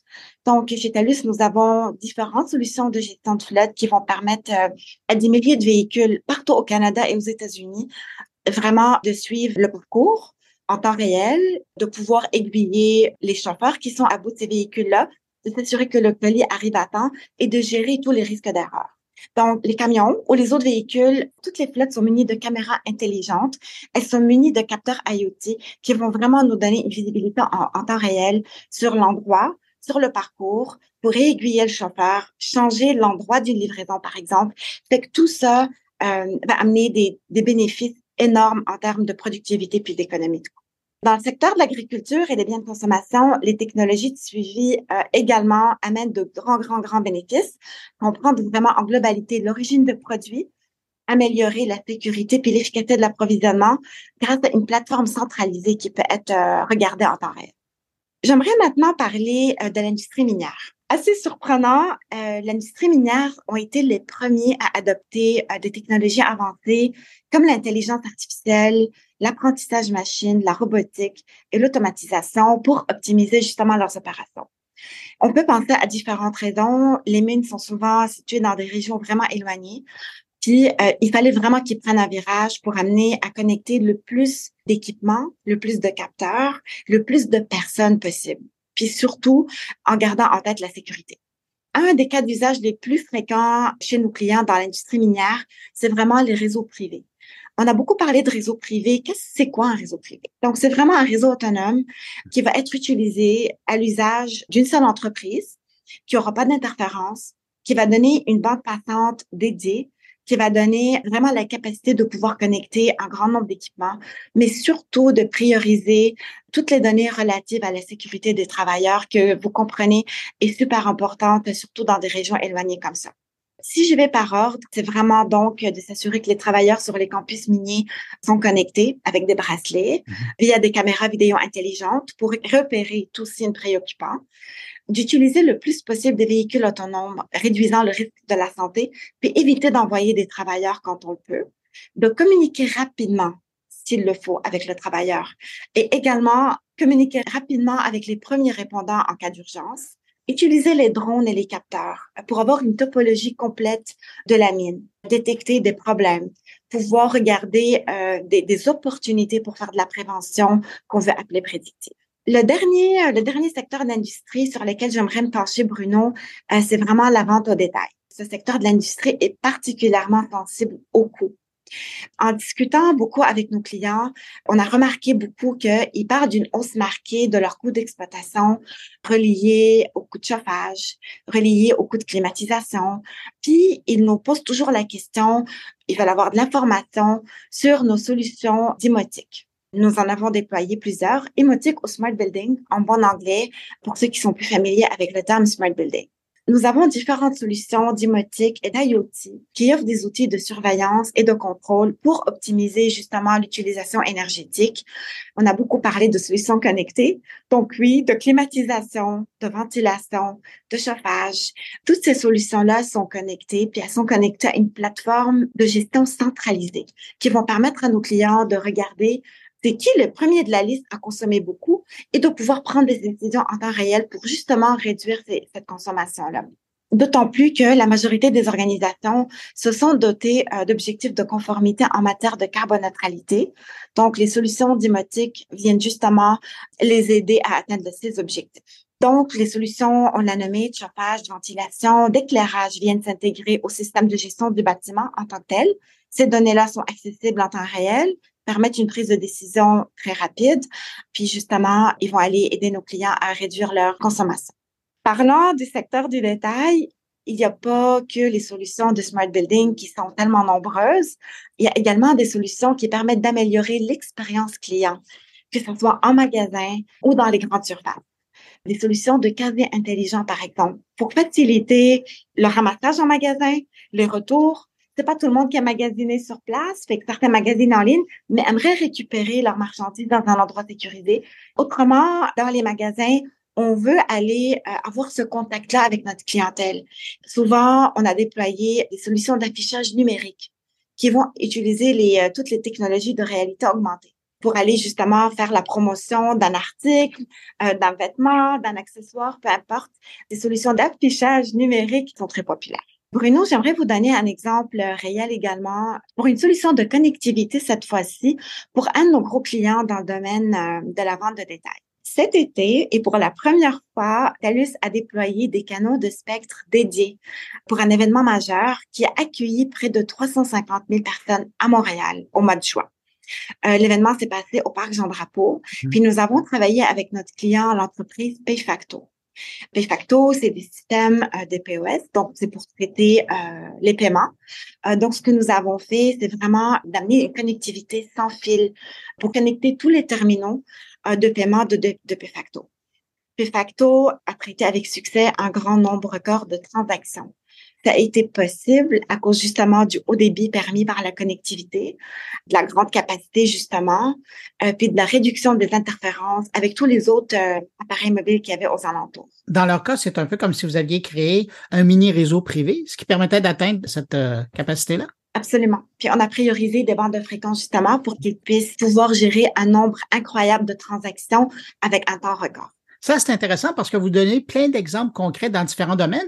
Mais si on s'intéressait, parce que je sais que vous êtes actif aussi euh, de ce côté-là, les villes intelligentes au Québec, euh, la 5G va jouer euh, un rôle important là-dedans. Il y a beaucoup d'investissements qui se fait. Là. En effet, Bruno, TELUS, je dirais, investi en 2023 plus de 30 millions de dollars, pas juste dans le réseau puis dans déployer le 5G, mais également pour travailler des projets avec nos clients, dont les villes et les municipalités. C'est qu'il y a eu beaucoup de solutions, particulièrement en Internet des objets, qui ont été déployées dans plus de 65 municipalités au Canada. Donc, les solutions pour les villes intelligentes ont plusieurs objectifs. Selon moi, la première d'importance, c'est vraiment d'assurer la sécurité des citoyens, euh, mais également d'améliorer la, qualité de vie. Donc, on en parle de solutions critiques, d'aller rejoindre des premiers répondants, qu'on parle de systèmes de circulation intelligents, de lampadaires connectés, d'une solution intelligente de gestion de déchets. Toutes ces solutions-là euh, viennent faire de, de nos villes, de nos municipalités, des endroits agréables pour y vivre et travailler. On a agi sur plusieurs fronts et on continue de le faire à tous les jours. Euh, du côté du transport intelligent, euh, TELUS a installé des capteurs, des caméras et d'autres dispositifs qui sont intégrés aux routes, aux trottoirs, aux pistes cyclables. Puis justement, euh, c'est pour aller collecter les données et de permettre après de faire une meilleure planification des infrastructures urbaines d'optimiser les parcs, les véhicules, l'accès à des centres touristiques également notre but premier, puis c'est de garder en tête qu'on veut avoir des infrastructures durables qui vont permettre à TELUS également d'aller respecter nos objectifs en durabilité parce qu'on a des objectifs très agressifs. Donc, on veut s'assurer que nos solutions comprennent des systèmes d'éclairage connectés, des solutions de surveillance environnementale, des technologies de gestion de l'énergie, de la qualité de nos routes, puis particulièrement de la gestion des déchets. J'ai mis comme priorité la sécurité public. Pourquoi? Parce qu'on parle de la sécurité puis de la santé de nos citoyens. Fait que TELUS a été un grand acteur en déployant des réseaux dédiés qui vont permettre aux premiers répondants, que ce soit nos policiers, nos pompiers, d'être vraiment plus agiles et plus rapides dans des situations d'urgence mais aussi de permettre aux citoyens de contacter le 911, pas juste par téléphone de la façon standard, par texte, par vidéo. Tous les moyens de communication sont bons. Puis il faut vraiment s'assurer que mon texto de 911 va arriver en priorité à la police alors que quelqu'un qui texte un ami, par exemple. Fait que tout ça, c'est la beauté de la priorisation sur les réseaux LTE. C'est chose qu'on fait aujourd'hui, mais qui va avoir une plus grande envergure lors du déploiement du réseau 5G, puis plus qu'on va avancer avec les spectres dédiés. Donc, il plusieurs technologies émergentes qui vont permettre, par exemple, de transmettre aux premiers répondants l'information sur les meilleures intersections à prendre, la meilleure route pour aller chercher euh, ou sauver euh, un citoyen qui a besoin, qui a besoin d'aide, puis euh, d'essayer de traverser que des feux verts parce que c'est ça qu'on veut en cas d'urgence. C'est vraiment intéressant parce que quand on parle d'intelligence artificielle, quand on parle de 5G, c'est rarement ce type d'exemple-là que j'ai entendu. Ça montre aussi l'aspect euh, au niveau de la sécurité du citoyen. En terminant, Roland, si je vous demandais, parce que sûrement des gens qui nous écoutent et qui se disent comment ils font pour travailler concrètement avec des gens d'industrie pour développer des cas d'utilisation de la 5G, comment ça se passe? comme je vous l'ai dit, nous travaillons avec nos clients en mode partenariat pour essayer de développer des, solutions pour eux dans les différents domaines, mais nous avons également un écosystème important de partenaires. Je peux nommer Miovision, avec qui nous avons investi avec Tel, euh, TELUS Ventures pour offrir des solutions de transport intelligentes. C'en est une que je peux nommer. Nous avons d'autres partenaires, par exemple Zoo. TELUS, en 2019, a inauguré le tout premier laboratoire 5G consacré à l'avenir du secteur divertissement au Canada. Donc, dans Zoo, c'était un environnement pour créer tester puis optimiser de nouveaux produits en utilisant la réalité virtuelle, la réalité augmentée, puis de d'aider les entrepreneurs à créer du contenu immersif dans des salles de montage vraiment différentes. Un autre euh, exemple de partenariat, Bruno, euh, dans le domaine de la santé, cette fois-ci, avec Paper Plane Therapeutics. Donc, TELUS et Paper Plane ont collaboré sur un projet d'innovation avec l'hôpital, le centre hospitalier d'Allemagne. Donc, c'était une solution euh, de lunettes pour réduire l'anxiété chez les patients. Ça peut être des enfants qui attendent un vaccin, un patient qui a besoin d'une opération. Une technologie qui permet de mettre de la musique ou des vidéos pour permettre de réduire ce niveau d'anxiété-là chez les patients. Cet été-là, au mois de juin, euh, TELUS a signé également un autre partenariat avec l'ETS l'École de technologie supérieure à Montréal et IBWave pour développer un laboratoire 5G au sein de l'université. Mais cette fois-ci, c'est euh, pour faire de la recherche et de repenser la conception et le déploiement des réseaux sans fil dans les bâtiments dans le cadre de projets d'architecture et d'envergure.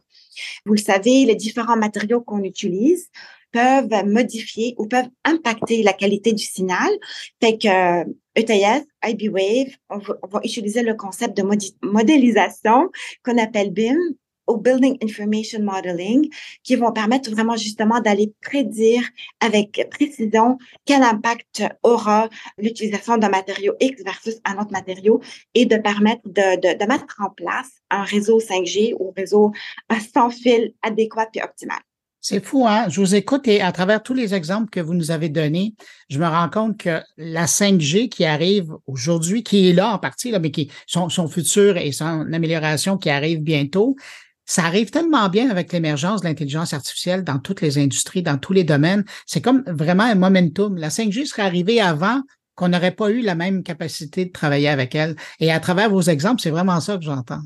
En effet, c'est pour ça que je vous ai dit, c'est un sujet qui me passionne. J'ai hâte de voir les nouvelles technologies, les nouvelles innovations. Puis Bruno, comme j'ai mentionné tout à l'heure, euh, c'est un écosystème de partenaires et nos clients en, fait, en font une partie intégrante. Ah, ça s'entend. Roland Ragy, vous êtes directrice générale vente et développement des affaires pour les grandes entreprises chez TELUS. Merci d'avoir pris de votre temps pour répondre à mes questions. Merci à vous, Bruno. Au revoir. Au revoir.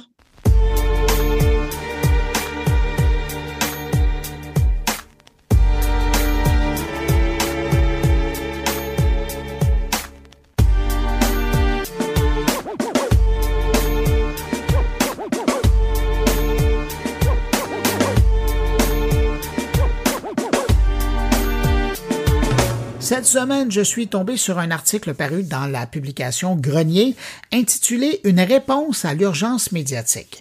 Et dans ce texte, signé par le stratège numérique Denis Martel, on souligne le fait qu'il serait peut-être temps de reconnaître formellement l'apport des podcasteurs, des blogueurs, des vlogueurs et autres créateurs de contenu sur Internet comme étant partie prenante de l'univers des médias. D'ailleurs, si ça vous intéresse de lire son billet, j'ai mis un hyperlien sur la page de l'émission sur moncarnet.com. Donc, comme j'ai trouvé son propos intéressant, je me suis dit que ce serait bien de vous le faire entendre. Alors, j'ai invité l'auteur du texte. Bonjour, Denis Martel. Bonjour, Bruno. Pourquoi écrire ce billet dans le grenier cette semaine? Écoute, c'est comme le fruit d'une réflexion qui, était latente là, depuis, ça fait six ans euh, que j'ai la chance de faire des, des entrevues avec des élus, avec des politiciens. dans mon balado avec qui je collabore avec Louis-Philippe Valiquette, qui s'appelle Les engagés publics. Puis, tu sais, j'ai, comme je te dis, j'ai fait des dizaines d'entrevues avec des politiciens. Puis, c'est un balado. Chaque épisode dure au-dessus de 40 minutes. Puis, à chaque fois, l'élu, l'invité, le politicien me dit sais, je me demande tout le temps pourquoi tu viens dans des petites plateformes, tu sais, parce qu'on n'a pas un grand succès euh, euh, d'écoute grand public. Par contre, on est écouté par des journalistes, des, des, les autres élus, on sait qu'ils sont là, qui sont au rendez-vous, tu sais, un peu les leaders d'opinion. Puis à chaque fois, ils nous disent parce qu'il n'y a plus de plateforme où on peut développer.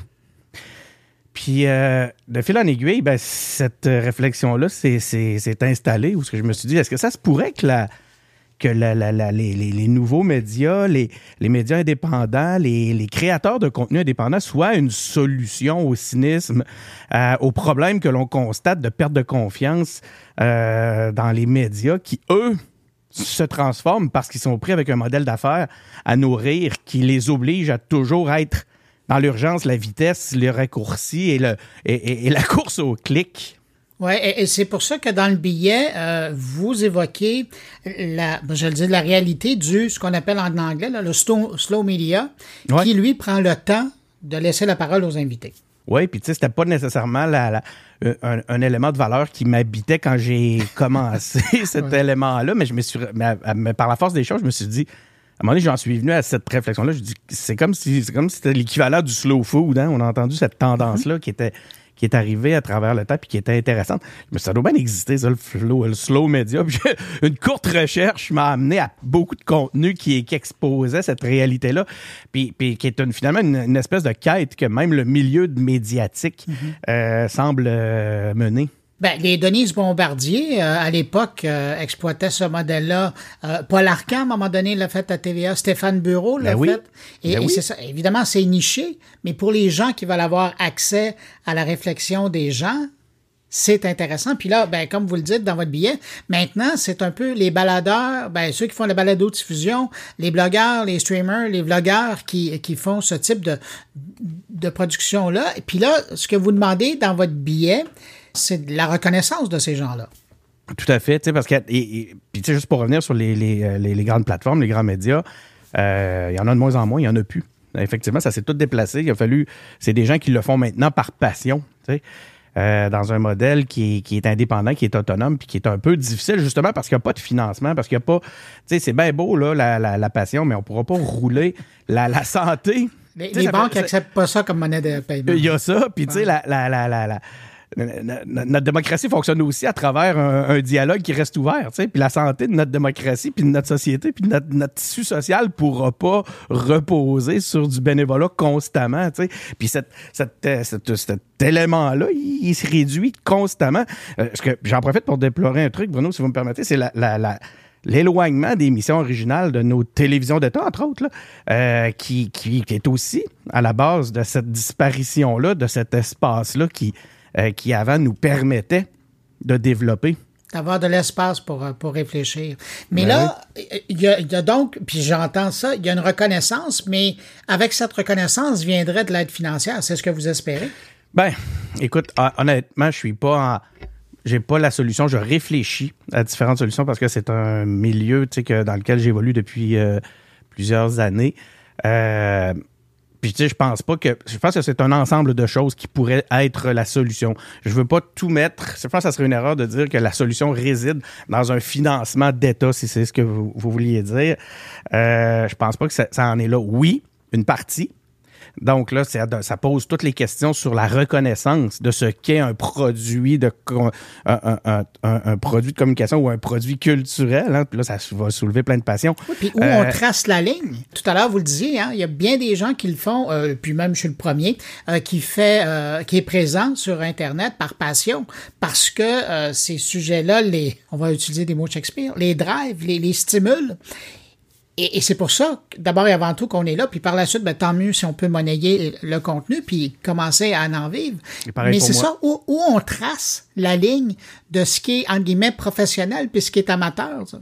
Oui, tout à fait. Puis, puis c'est pour ça que je me dis principalement qu'il faut repenser complètement cet univers-là, de, en tout cas l'univers de, la reconnaissance du, médium, de son financement, et d'accepter que ça sera pas toujours, cette notion-là, là, telle que, vous l'avez évoquée, de professionnel. Mm-hmm. Ben là, je pense qu'on se doit d'autoriser un flou. Euh, parce que sinon, on va laisser échapper des belles choses, des choses intéressantes euh, et même des choses essentielles importantes. Je reviens à une rencontre que vous avez eue récemment avec euh, Mathieu Lacombe, qui est le ministre de la, Culture et de la Communication, qui était un de vos invités euh, récemment. Oui, c'est la euh, deuxième fois que je l'avais comme invité. Ben c'est ça. Lui, il sent, en tout cas, s'il revient, c'est qu'il semble avoir une certaine sensibilité à ce que vous faites et, à l'outil qu'il utilise pour communiquer sa pensée. oui, justement, parce que premièrement, je un autre constat que j'ai de mes euh, années de, balado, de création balado euh, comme ça dans ce contexte, dans ce contexte-là, faisant des entrevues, c'est que c'est très, très intéressant d'écouter les humains derrière les politiciens. Mhm. Euh, on a cette idée-là du politicien, hein, qui est euh, que, les politiciens ont mauvaise presse. Hein. Je peux voir les, les, les vendeurs d'automobiles, puis les politiciens ne doivent pas être trop loin. Puis c'est dommage. Puis cette réalité-là, ben nous, euh, dans, mon balado, dans Engagé public, on en a fait une mission de, de, de, de combattre le cynisme, de, de revaloriser l'engagement, puis en politique, entre autres. Puis je me rends compte que c'était à propos parce qu'on découvre des belles choses. C'est le fun d'entendre les, d'entendre les, les, les, humains derrière les politiciens. C'est souvent ma première question. c'est qui le gars normal? Euh, derrière le politicien? Ben, ça prend des, des sacrés extraterrestres là, pour se lancer en politique avec tout ce que ça demande. Puis à chaque fois, c'est des belles découvertes. Puis effectivement, ça, c'est un remède au cynisme. Donc, ce que je constate, pour répondre à, votre question plus, plus précisément, c'est que les ils reviennent parce que justement, ils apprécient l'expérience et euh, ils pensent fondamentalement fondamentalement que c'est important de le faire, même si le succès d'audience n'est pas nécessairement présent en termes de performance pure. Euh, comme je le disais tantôt, ils savent très bien, par contre, qu'ils s'adressent à des journalistes, à du, personnel de cabinet, à des élus sur d'autres paliers, euh, parce qu'on le sait, on le voit à travers nos différents chiffres, parce qu'on l'entend, parce qu'on a toutes sortes de façons de le vérifier. C'est notre audience. C'est ça notre audience. Donc, en, ayant cette possibilité-là euh, premièrement, de, se prêter à un exercice qui est enrichissant, mais en plus de parler à des leaders d'opinion ou qui, peuvent, qui deviennent des courroies de transmission à travers tout ça. Et en ayant le temps de s'expliquer, parce que la politique, c'est complexe, c'est plein de compromis, c'est plein de doutes. C'est pas quelque chose qui peut se régler dans ah, un Dans une clip de 10 secondes. Ou dans une clip de 10 secondes ou dans un gros titre, tu sais. Fait que euh, c'est pour ça qu'ils reviennent. J'en ai, euh, ouais. Denis Martel, qu'est-ce que vous espérez avec la publication de, de ce billet? Euh, mettre sur le, sujet sur la table, principalement. Euh, je pense que c'est le temps qu'on l'adresse. Puis c'est comique parce que je vois déjà des réticences dans les milieux médiatiques établis, appelons-le comme ça, à discuter, à, promouvoir, euh, ne serait-ce que cette discussion-là. Je vois que ça vous fait sourire. parce que justement, on est déjà dans un milieu où on voit un modèle d'affaires qui leur échappe entre les mains. Ils font des pieds et des mains pour essayer d'en récupérer, une, récupérer ce qu'ils peuvent. Puis là, on n'a qu'à penser à, tout ce qui se passe actuellement avec euh, Meta. Puis euh, donc, c'est comme s'il n'y avait pas besoin, d'en plus, de voir la longue traîne des petits médias venir leur prendre de l'audience. Fait que c'est difficile d'amener ce sujet-là sur les devants de la scène parce que euh, ça fait peur encore, on le sait pas. mais une chose est certaine, c'est inéluctable. Euh, c'est pour ça que moi, j'avance avec confiance. C'est un sujet qui me, fascine. Puis je me dis, si avec des petits trucs comme ça, avec des présences comme celles que vous m'offrez, euh, on a la chance de pouvoir lancer la discussion, euh, ben moi, je pense que tout le monde va pouvoir y trouver sa place, mais d'une façon euh, structurante. Ben merci d'avoir amené la discussion euh, sur la place publique. Denis Martel, je rappelle, vous êtes stratège, enseignant, conférencier, podcasteur, et donc depuis longtemps dans le monde numérique, et puis animateur de la série, vous le mentionniez, Les engagés publics. Merci d'avoir pris de votre temps pour répondre à mes questions. C'est moi qui vous remercie, Bruno. Merci beaucoup. Au revoir. Bye.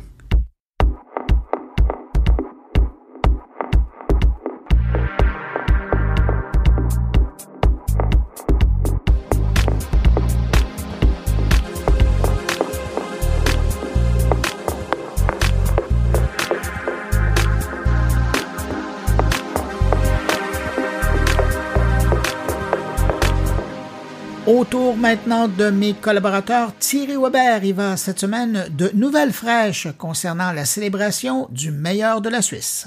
Bonjour Bruno, bonjour les auditeurs de mon carnet.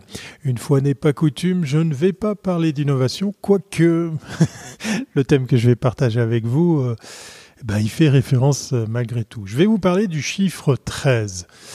Oui, 13, parce que c'est soit un chiffre porte-bonheur, soit c'est un chiffre au contraire qui eh bien, euh, fait un peu peur pour ceux et celles qui sont superstitieux. 13, c'est le nombre d'éditions du meilleur du web. Alors, pour vous rappeler euh, de quoi il s'agit, oui, oui, je fais un peu d'autopromo, quoique là, dans le cas précis, c'est un prix qui, qui fait rayonner euh, les industries du numérique ici en Suisse romande. 13, c'est la 13e édition, c'est le chiffre qui, qui euh, compte cette 13e édition du meilleur du web, ce prix qui récompense les métiers du numérique ici en Suisse romande un prix qui existe euh, depuis donc 13 ans.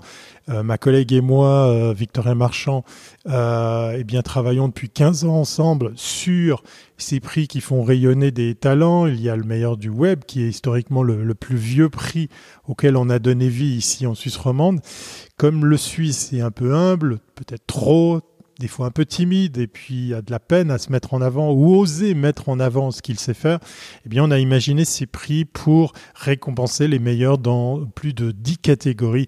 Après 13 ans d'existence, eh bien c'est une onzième catégorie qui est venue même se greffer à cette édition puisqu'il y a le, prix euh, Planète Austère RSE pour effectivement défendre la responsabilité, euh, l'environnement, euh, le social, toutes ces valeurs qui comptent de plus en plus tant au niveau des agences que au niveau des, clients et des, euh, des campagnes qu'ils ont l'habitude de, de, confier à des agences. 13, c'est pour nous un, un chiffre porte-chance. On a décidé de mettre la chance de notre côté puisqu'effectivement, on va redonner vie, et oui, enfin, à un autre prix euh, je vous ai parlé du, fait qu'il y avait plusieurs prix. On a le meilleur de la pub, qui est un prix euh, qui existe, lui, de quelques années de moins, qui récompense les, métiers de la communication, de la publicité en Suisse romande. Lui, il a pour habitude de se tenir en, en début d'année. Et le meilleur du web avait pour habitude, quand il se tient effectivement vers la fin de l'année, ça sera en novembre prochain pour nous, d'abriter un autre prix qu'on avait dû mettre de côté. Donc on a décidé avec le chiffre 13 de dire qu'on mettait la chance de notre côté puisqu'on revient avec le prix du meilleur du web des écoles. C'est un, une démarche totalement altruiste de notre part, puisqu'effectivement, on offre la possibilité à des étudiants, mais surtout à des écoles c'est elles qui pourront briguer le, titre, le cube euh, euh, qu'elles pourront remporter sur un brief. Alors, qu'est-ce que c'est un brief? Très très rapidement, c'est une proposition de projet fait par un client qui demande eh bien effectivement des, des, des, des, attentes, qui a des attentes auprès d'une agence, mais qui a aussi des objectifs à viser. On n'est pas peu fier cette année d'amener un véritable brief comme on avait pu le faire auparavant, puisque chaque fois on a pu euh, euh convaincre des Microsoft, des Ubisoft, on a pu convaincre euh, comme ça des, marques suisses importantes.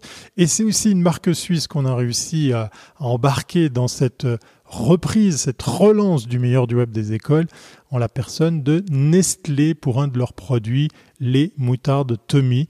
Donc euh, voilà, je profite de ce, bah, de ce passage dans mon carnet pour ceux et celles qui peut-être écouteraient euh, mon carnet ici en Suisse qui sont peut-être également des étudiants ou des dignes représentants d'une école.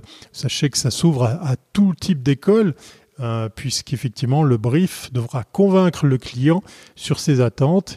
Là, le challenge est assez, assez conséquent. Vous avez envie d'en savoir plus, ben, allez sur le web.ch pour y trouver ben, toutes les informations. Mais voilà, je voulais profiter du temps d'antenne qui m'est donné. Merci Bruno, ou désolé Bruno, euh, de, de, venir comme ça faire un peu de, de, pub pour ce prix, qui est vraiment un, prix sur lequel nous, on a décidé de miser pour donner l'opportunité à des écoles de travailler sur de véritables briefs, sur de véritables projets. Euh, il n'y a pas de promesse d'embauche, il n'y a pas de promesse d'être embarqué dans le projet, mais il y a une très très belle opportunité de, de réseautage, de visibilité, puisque dans le cas précis, eh bien en fait, euh, le client va pouvoir faire appel à peut-être aux étudiants qui auront fait comme ça euh, l'exercice de remplir ce brief. Donc si vous êtes un étudiant d'une école professionnelle, si vous entendez euh, parler d'une école qui serait intéressée ou un étudiant qui serait intéressé, n'hésitez pas à partager cet épisode. Je serais ravi de savoir que l'audience de mon carnet aura servi à révéler de nouveaux talents ici en Suisse romande. Quant à moi, eh bien, il est temps pour moi de vous dire, comme à l'accoutumée, le petit message de fin. Mais j'ai envie de vous dire, restez connectés, suivez l'actu, effectivement, du meilleur du web des écoles. Qui sait, peut-être se cache un futur collaborateur pour votre entreprise. Allez, portez-vous bien et à très bientôt si c'est pas avant. Cette semaine, Stéphane Ricoul nous parle d'une grosse transaction dans le milieu de l'électronique entre l'entreprise taïwanaise WT Microelectronics et la québécoise Future Electronics.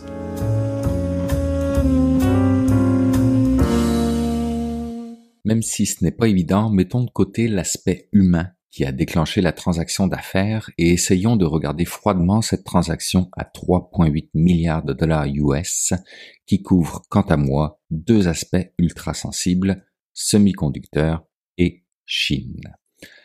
La transaction dont je parle, vous l'avez deviné, est celle reliée à Future Electronics, entreprise de distribution de composantes électroniques. L'acquéreur WT Microelectronics a annoncé le 14 septembre dernier avoir conclu un accord définitif pour acquérir 100% des actions de Future Electronics dans le cadre d'une transaction entièrement en espèces. Avec un tel investissement, je pense qu'on peut les croire quand ils disent que la combinaison des deux organisations est hautement complémentaire. Mais regardons cela d'un peu plus proche. Future Electronics est un important distributeur mondial de composants électroniques basé à Pointe-Claire qui a généré des revenus de 2,9 milliards de dollars américains avec un bénéfice d'exploitation de 228 millions de dollars américains et un bénéfice net de 184 millions de dollars américains pour le semestre clos le 30 juin 2023. Avec environ 5200 employés dans 47 pays, Future Electronics fournit à ses clients des services en chaîne d'approvisionnement avec une infrastructure informatique unifiée qui offre une disponibilité des stocks en temps réel, des capacités d'ingénierie avancées, ainsi que le plus grand inventaire disponible à la vente au monde, avec un portefeuille de produits électroniques provenant de fournisseurs leaders du secteur. De l'autre côté, fondé en 1993 et basé à Taïwan, WT Microelectronics est l'un des principaux distributeurs de composants semi-conducteurs à la croissance la plus rapide au monde grâce à ses relations avec plus de 80 fournisseurs dans tous les principaux segments de technologie pour servir une clientèle très diversifiée de plus de 10 000 clients dans le monde. Vous commencez certainement à comprendre que nous avons affaire ici à une équation qui ressemble à du 1 plus 1 égale 3. Dans une entrevue donnée pour la presse, le président de la zone d'innovation Technum pour technologie numérique exprime le fait que les Taïwanais ont bien saisi ce qui se passe avec la relocalisation des chaînes d'approvisionnement pour les semi-conducteurs. On avait des chaînes globales et des fabricants locaux. Les fabricants deviennent globaux pour servir des chaînes qui se veulent se régionaliser. Et effectivement, le nerf de la guerre, il est là. Avec cette acquisition, WT Microelectronics vient de se doter d'un réseau de distribution mondial absolument incroyable. Cette transaction est tout à leur avantage et la liste de plus-values est longue. Ils reconnaissent eux-mêmes dans leur communiqué de presse et se permettent même de l'écrire. Je vous la donne ici. Cette transaction leur permettra de 1. fournir des services transfrontaliers transparents à des clients du monde entier, 2 de parvenir à une diversification géographique, étant donné que WT Microelectronics n'a aucune présence en Amérique, pas plus qu'en Europe, Moyen-Orient ou encore en Afrique. 3. De fournir une gamme complète d'offres de produits, une expertise en ingénierie d'application ainsi que des services de gestion logistique de qualité supérieure. Et 4. Enfin, d'offrir une plus grande résilience de la chaîne d'approvisionnement qui profite aux fournisseurs et aux clients.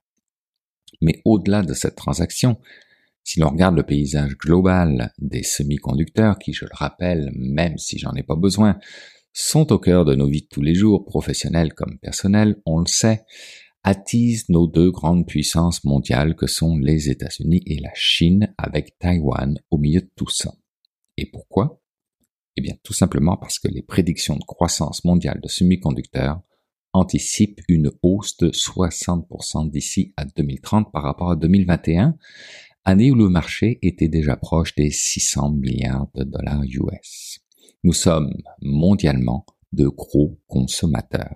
Et ça ne fera qu'augmenter d'ici 2030. Si vous voulez une répartition de notre appétit pour ces petites puces noires, eh bien sachez qu'en 2030, nous dépenserons 350 milliards pour nos ordinateurs, incluant le stockage de données, 280 milliards pour nos cellulaires, 150 milliards pour nos voitures, 130 milliards pour nos industries, 95 milliards pour notre électronique grand public, genre nos télévisions, et enfin 60 milliards pour tout ce qui est communication filaire. Facile dès lors de comprendre que ceux qui contrôlent cette technologie bénéficient d'un avantage stratégique majeur. Mais il faut comprendre aussi que la chaîne de valeur des semi-conducteurs se caractérise par la coexistence d'effets d'interdépendance et de technologies dites de goulets d'étranglement. Je m'explique. Les États-Unis jouent un rôle dominant dans les étapes en amont de la chaîne de valeur. Recherche et développement, conception, production logicielle de design et dans la commercialisation. 47% des puces vendues en 2020 l'ont été par des sociétés américaines, ce qui leur permet de produire 38% de la valeur ajoutée mondiale du secteur. Mais le territoire américain n'est plus le lieu que de 13% de la production mondiale de puces, contre 37% en 1990, d'où le fameux CHIPS Act de Joe Biden, puisque de nombreuses grandes entreprises américaines sont donc désormais très dépendante de TSMC, principale fonderie de semi-conducteurs au monde.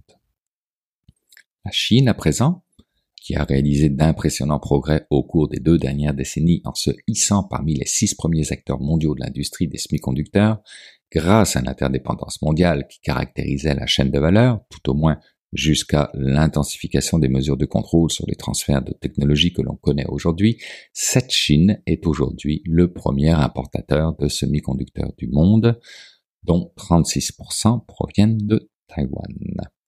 Côté Europe, ce sont les producteurs de puces analogiques qui répondent aux besoins des industries européennes, automobiles, senseurs pour machines-outils, etc., et qui ont la part belle avec des investissements dans le secteur de la robotique, de l'automobile et de l'aérospatial. À l'inverse, l'Union européenne se retrouve derrière en termes d'investissement dans les télécommunications et les ordinateurs. Et enfin, Taïwan, qui représente 53% du marché mondial de la fonderie de semi-conducteurs et fournit 92% des puces les plus avancées en 2019 selon un rapport du Boston Consulting Group.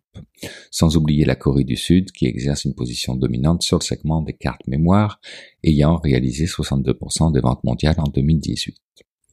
Dans tout ça, la transaction avec Future Electronics vient donc renforcer un peu plus la position privilégiée de Taïwan en regard à la série de sanctions en lien avec le marché des semi-conducteurs que l'administration Biden a émis mais avec des intérêts aussi chinois à hauteur de 11%, semble-t-il, comment se positionnera la taïwanaise WT Microelectronics face aux États-Unis qui intensifient leur stratégie pour étouffer le développement d'une industrie indépendante des semi-conducteurs en Chine et face à une Chine dont le taux de croissance annuel de vente de semi-conducteurs mondial est plus de 30% alors que ces deux joueurs revendiquent leur affinité avec Taïwan. Eh bien, j'ai pas la réponse mais je vais continuer de suivre ce genre de dossier, d'écouter et d'analyser ce qui se dit et s'écrit, et peut-être que dans une prochaine chronique, je serai en mesure de l'avoir.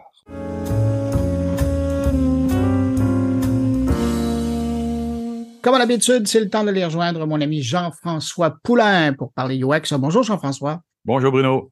Jean-François, cette semaine, tu nous amènes au Portugal pour nous parler de Wiki Hero Ben oui, euh, j'ai parlé cette semaine avec euh, Alexis Jérôme, qui est euh, un UX researcher. On a parlé souvent avec des gens qui font de la recherche en UX dans les derniers dans les dernières années, en fait. Et j'ai parlé avec Alexis parce qu'il est en train de monter un, un, endroit où les UX vont pouvoir aller mettre leurs informations, aller parler de leurs expériences. Et c'est super intéressant parce que c'est ça existe pas encore. Il y a pas, il y a beaucoup de groupes, beaucoup beaucoup de groupes Slack, mais les Slack comme les Messenger, comme les autres, c'est évanescent. Hein? Tu mets quelque chose, puis ça disparaît à un moment donné dans l'historique. puis si tu payes pas la licence, ça disparaît vraiment pour de bon. Et il y en a d'autres qui vont aller mettre ça dans des articles médiums sous, euh, le, mur de paiement ou pas. Donc, c'est encore une fois des informations qui sont très dispersées, qui sont pas nécessairement challengées non plus, parce que quand tu lis un article médium, parfois tu le commandes, parfois pas. Donc, il n'y a, pas, a pas nécessairement une communauté qui croit. Et pourtant, euh, le UX, hein, on l'a vu dans les dernières années aussi à travers des entrevues, c'est toujours un petit peu en, en, opposition à toute cette technologie, à tous ces gens qui sont en techno, en IT. Euh, euh, et donc, on, doit un peu faire front commun. C'est pour ça que je fais des événements depuis plusieurs années, dont un apéro UX dans la, semaine dernière. Donc, ça a bien été d'ailleurs. Ça s'est très bien passé d'ailleurs. C'était chez Coveo. On les remercie beaucoup pour la salle. On avait des beaux commanditaires. C'était vraiment le fun. Et on parlait des co-conceptions. Hein, on en avait mm. Avec euh, Martin la, semaine, dernière. Et donc, on parle donc de ce dépôt-là où les gens vont pouvoir venir venir. C'est un, un peu la base d'un wiki. ça va grandir. C'est un départ. je, je vais justement donner un petit coup de main à ce que ça, ça grandisse comme ça. Et oui, effectivement, Alexis est, au Portugal, mais on vise globalement au moins la francophonie pour mettre un peu toutes les connaissances en commun, puis grandir là-dessus, puis et, aussi parce que c'est un, c'est un, une douleur pour les jeunes qui arrivent dans le marché, puis qui se retrouvent, sont, sont rarement formés à se retrouver dans un marché qui est pas vraiment mature encore partout pour le UX ou pas à la hauteur de ce qu'ils ont appris à l'école. Donc, de venir dans cette, euh, dans cette base de connaissances-là, je pense que ça va aider beaucoup de monde. Ah, le partage de connaissances universelles dans un domaine, c'est précieux. Et tant mieux s'il y a quelqu'un qui a pensé à cette initiative-là de, de créer ce lieu-là où, il y aura du, du partage de connaissances. Jean-François, on va l'écouter immédiatement ton entrevue et puis euh, ben, je te donne rendez-vous la semaine prochaine. À la semaine prochaine. Merci Bruno. Merci pour l'entrevue. On écoute tout de suite. Tout simplement, en fait, ma question a été ben, pourquoi en fait on n'aurait pas nous entre guillemets communauté UX euh, une plateforme pour nous euh, un peu comme ce que je dirais un Stock Overflow ou des devs ont comme un GitHub euh, ou des scientifiques aussi et ça part et en fait la, la réflexion part de là et c'est pour ça que j'ai créé Wikihero où je me suis dit pourquoi en fait on n'aurait pas un endroit où on pourrait en fait avoir je dirais toute la connaissance ou en fait pas, pas tout, hein, c'est quand même une ambition un peu démesurée peut-être, mais je dirais la, une grande majorité de la connaissance qui pourrait être là, centralisée à un endroit, euh, indexable, donc ça veut dire retrouvable par Google, euh, et euh, disponible à tous et à toutes sans paywall entre guillemets. C'est pas le afin justement qu'en fait bah on puisse euh, tout, on puisse euh, retrouver en fait ce que les autres ont posé comme question, ce qu'ils ont partagé comme ressources, euh, et même pourquoi pas des règles et des erreurs euh, que d'autres ont fait, qui aujourd'hui, je pense qu'il y a énormément de, pour moi, il y a énormément de gâchis dans la manière dont on communique en fait, la connaissance entre guillemets les savoirs UX aujourd'hui parce que bon on en reviendra peut-être plus tard mais ouais c'est aujourd'hui c'est beaucoup de gâchis malgré le fait qu'il y a une quantité énorme d'informations quoi. Et, on, gagne beaucoup parce qu'on sent, on sent l'appétit des gens, de nos, de nos, collègues quand on se rencontre dans des événements. On échange énormément sur les pratiques et, et on est, on se le cache pas, face à un monde IT de, numérique qui est énorme de, de, gens qui sont immensément techniques et à qui on essaie de faire comprendre les bénéfices du UX dans le domaine pour euh, arrêter de perdre de l'argent, pour, euh, hein, pour euh, se connecter plus avec les humains qu'on essaye de servir. Et, on se rend compte cet, immense appétit qu'on a tous entre nous d'échanger et d'avoir une base de connaissances solide. Pour l'instant, on la retrouve, comme tu disais, dans les livres. Mais quand les jeunes sortent de l'université aussi, ou quand ils sortent de l'école en UX, mais ben, ils n'ont pas l'expérience du terrain non plus, d'avoir une expérience concrète ou de pouvoir échanger des informations sur, sur leur, leur, vécu là, dans ces, dans ces entreprises-là, où souvent ils se retrouvent très, très seuls. Mmh, mmh, mmh. Non, c'est un très bon point. J'apprécie que tu pointes de, de ce côté-là, parce que justement, je pense qu'aujourd'hui, quand tu regardes un peu les options, entre guillemets, qui sont proposées, un peu, on va dire, sur entre guillemets le marché, euh, le, le, marché, de, on va dire de l'échange entre UX, tu vois qu'en fait on a on a beaucoup de choses qui sont très, euh, j'irais cadrées avec des conférences, des livres, peut-être des, des meet-up. Et en fait, je pense que c'est c'est c'est euh, des formats qui sont intéressants, mais il y a toujours une limite en fait dans le format d'aller dans le détail euh, et d'aller vraiment, comme tu dis, on est des on est quand même des on est quand même des des professions hyper techniques. Et en fait, le détail, c'est ça qui va faire la différence.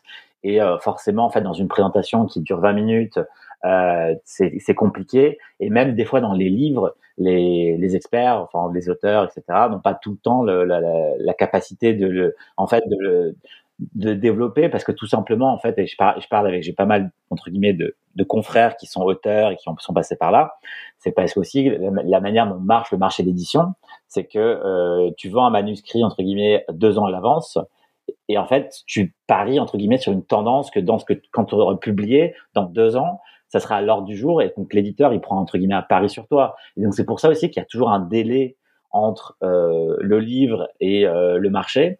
Et donc entre ces phases, il y a tout un monde un peu qui est un peu gris où les gens vont parler un peu sur LinkedIn, un peu sur Twitter, un peu sur Slack et beaucoup entre nous en, DM, tu vois. Mais tout cette tout cet échange en fait n'est pas n'est pas entre guillemets indexé et partagé. Donc au final, je pense que c'est pour ça qu'il y a beaucoup de seniors euh, qui aussi euh, ont l'impression de faire du surplace parce qu'on a un peu toujours les mêmes échanges, on a toujours un peu les mêmes questions. Euh, et je pense que ça aide pas aussi tous les nouveaux, les, nouveaux entrants, on va dire, sur le marché, qui en fait arrivent et il y a rien, quoi. C'est toujours un peu le désert, euh, toujours les mêmes sujets. Et il n'y a pas tout ce vécu qui existe, comme par exemple, tu vois, genre, je reprends les, les questions des devs, euh, qui eux ont, ont, pensé à ça, quoi. La manière dirais qu'un senior aurait pour échanger, ça serait déjà de, de faire son LinkedIn, de publier régulièrement, de faire un blog, etc. Avec, je dirais, le, et c'est pas forcément un objectif de beaucoup de seniors qui est vraiment, tu vois, de devenir influ influenceur ou entre guillemets des créateurs comme comme comme entre guillemets les plateformes poussent.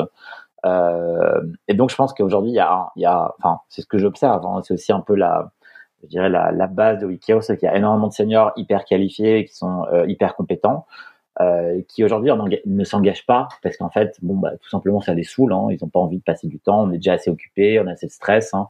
Toi-même, tu dois, tu dois, euh, tu relate, on va dire pour ça. Euh, mais ils ont tous envie d'aider. Et ça, c'est un truc qui est très commun à l'industrie. On est quand même une industrie hyper ouverte et hyper euh, où, où l'entraide est quand même est de mise. Pourquoi tu as choisi un wiki? Oui, alors dans la dans la je dirais c'est le, le, nom wiki, c'était pour reprendre un peu l'aspect collaboratif de Wikipédia et de faire un peu le parallèle avec euh, le monde euh, le, le, monde de l'UX et, euh, et, tout simplement c'était d'avoir en fait un, un, espace en ligne euh, qui puisse qui puisse en fait être euh, rassembler toutes les spécialités en un endroit et justement casser les silos. Euh, Aujourd'hui, on n'est on n'est pas encore 100% sur une base wiki totalement éditable et et, et comment dirais-je collaboratif, tu vois, sur une page comme le wiki, c'est quelque chose qui va arriver parce que justement, euh, je pense l'idée, l'idée la première était de, centraliser, de fédérer un peu euh, bah, des gens qui ont envie de contribuer aussi. C'est ça aussi, je dirais, le grand défi de, ce genre de projet. Euh, mais aujourd'hui, par exemple, on va dire en termes wiki, pour moi, c'est l'aspect collaboratif de la chose. Si on est capable, euh, tu vois, en utilisant, en utilisant, en utilisant des, des hashtags euh, spécifiques, en fait, de créer des curations collaboratives euh, sur des sujets. Euh, tu vois, par exemple, on, peut parler de d'erreurs, euh, d'erreurs euh, que tu as fait avec tes stakeholders. Euh, toi, tu, en utilisant ce hashtag, tu peux l'utiliser de la même manière. Donc, ça veut dire qu'en fait, si on est 30 ou 40 voire plus à utiliser ce même hashtag, moi, dans le futur, je peux refiltrer et, et ensuite, on peut, je peux même affiner entre guillemets la recherche à d'autres domaines, sachant que, tu vois, L'idée, c'est qu'à terme, tu vois, on va dire euh, que des, centaines de, professionnels différents peuvent utiliser le même hashtag et avoir d'autres hashtags reliés à ça. Donc, ça veut dire que tu pourrais euh, filtrer, en fait, euh, les retours d'expérience selon le type d'industrie, selon le type de client, selon le type peut-être même de stakeholder, d'aller vraiment dans le détail. Et, c'est ça que je pense que, ce que enfin, qui me fait rebondir un peu sur ce que tu avais dit plus tôt, c'est vraiment comment on arrive à aller dans le détail euh, des choses, euh, parce qu'aujourd'hui, en fait, on va, je pense qu'on arrive à arriver à aller dans le détail dans les conversations, euh, je dirais en, live un peu avec les gens et et avec ouais, les, des, confrères lesquels on, échange, mais on n'arrive pas à laisser une trace, une, trace de ça qui peut être en fait utilisable par quelqu'un d'autre.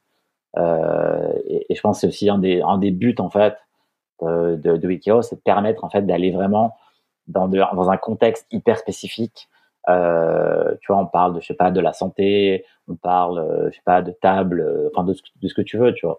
Euh, c'est très possible. Et par exemple, aujourd'hui, ce qu'on a déjà commencé à faire en termes de curation collaborative, c'est par exemple une liste de recruteurs globaux où en fait, je dirais si tu vois que toi, tu es un recruteur, par exemple, pour le Québec, hein, c'est peut-être, d'ailleurs, c'est quelque chose où je crois qu'il n'y a pas. Euh, j'ai pour le Canada, mais pas pour le Québec, où, par exemple, tu peux dire, bah, moi, je connais des gens sur Montréal, au Québec, qui font du recrutement B2B, B2C. Euh, et c'est mappé en fait, et ça permet de créer en fait cette curation collaborative. Euh, et, donc c'est ça aussi l'objectif en fait, c'est qu'aujourd'hui tu as des Airtable qui font ça, sauf que tu as toujours une personne qui va gérer ça. Et donc il faut écrire à cette personne ou peut par mail ou comme ça et que peut-être un jour elle update. Alors que là avec Wikihero, bah la liste est entre guillemets, tu filtres directement en ligne et euh, si tu veux rajouter quelque chose, tu peux commenter, tu peux poster, tu peux ajouter un post avec les mêmes types de hashtags, et c'est en ligne directement et indexable en fait. Donc c'est, euh, je dirais, pour moi, c'est quelque chose d'exponentiel à terme, mais qui prendra, qui prendra son temps pour euh, pour monter petit à petit quoi. Donc, il y a des entrevues qu'on peut trouver sur euh, wikihero.org ou ux.wikihero.org et tout le monde peut en profiter, peut profiter de ce retour d'expérience que tu as, fait avec tous ces, ces seniors. Ouais, ouais, exactement. Tout est disponible, euh, tout est disponible en ligne. Euh, et donc euh, chaque en fait chaque règle est, entre guillemets distribué dans les différents groupes parce que tu as des règles qui sont liées au management, qui sont liées à la recherche utilisateur, qui sont liées au product design, etc. Euh, et donc en fait chaque chaque en fait entre guillemets retour d'expérience est catégorisé sous l'hashtag astuce ou erreur évitée c'est entre guillemets les deux, les deux grands hashtags euh, euh, du site. Hein. Il y en a plein d'autres aussi, mais ça pour entre guillemets, c'est euh, voilà. Vous êtes dans un groupe, vous pouvez aller chercher, chercher dans la barre de filtre et, et trouver ces hashtags. Vous, vous retrouverez facilement les posts en question. Il y en a, il y en a, il y en a, il y en a plus d'une centaine. C'est super intéressant. Donc, j'invite toute la communauté qui est à l'écoute à venir sur ux.wikihero.org, s'inscrire et contribuer. Et le truc, euh, tout le site, toute l'initiative est en évolution. Donc, je pense qu'à un moment donné, tu vas faire appel un peu à la communauté aussi pour t'aider à le faire évoluer. Donc, j'invite tout le monde donc à, venir voir ça et je te remercie beaucoup pour cette entrevue, Alexis. Oui, ben merci de, de m'avoir proposé euh, l'entretien et pour tes super questions. Avec plaisir. Eh bien voilà, c'est ainsi que se termine cette édition de mon carnet. Merci à nos invités. Merci à Jérôme Colombin, Thierry Weber, Stéphane Ricoul et Jean-François Poulain pour leur présence cette semaine. Merci à vous hein, qui avez écouté cette édition jusqu'à la toute fin. Très heureux d'avoir passé ce bout journée avec vous. Je vous donne rendez-vous vendredi prochain pour une nouvelle édition de mon carnet. Entre-temps, ben, je vous souhaite de passer une excellente semaine et surtout, portez-vous bien.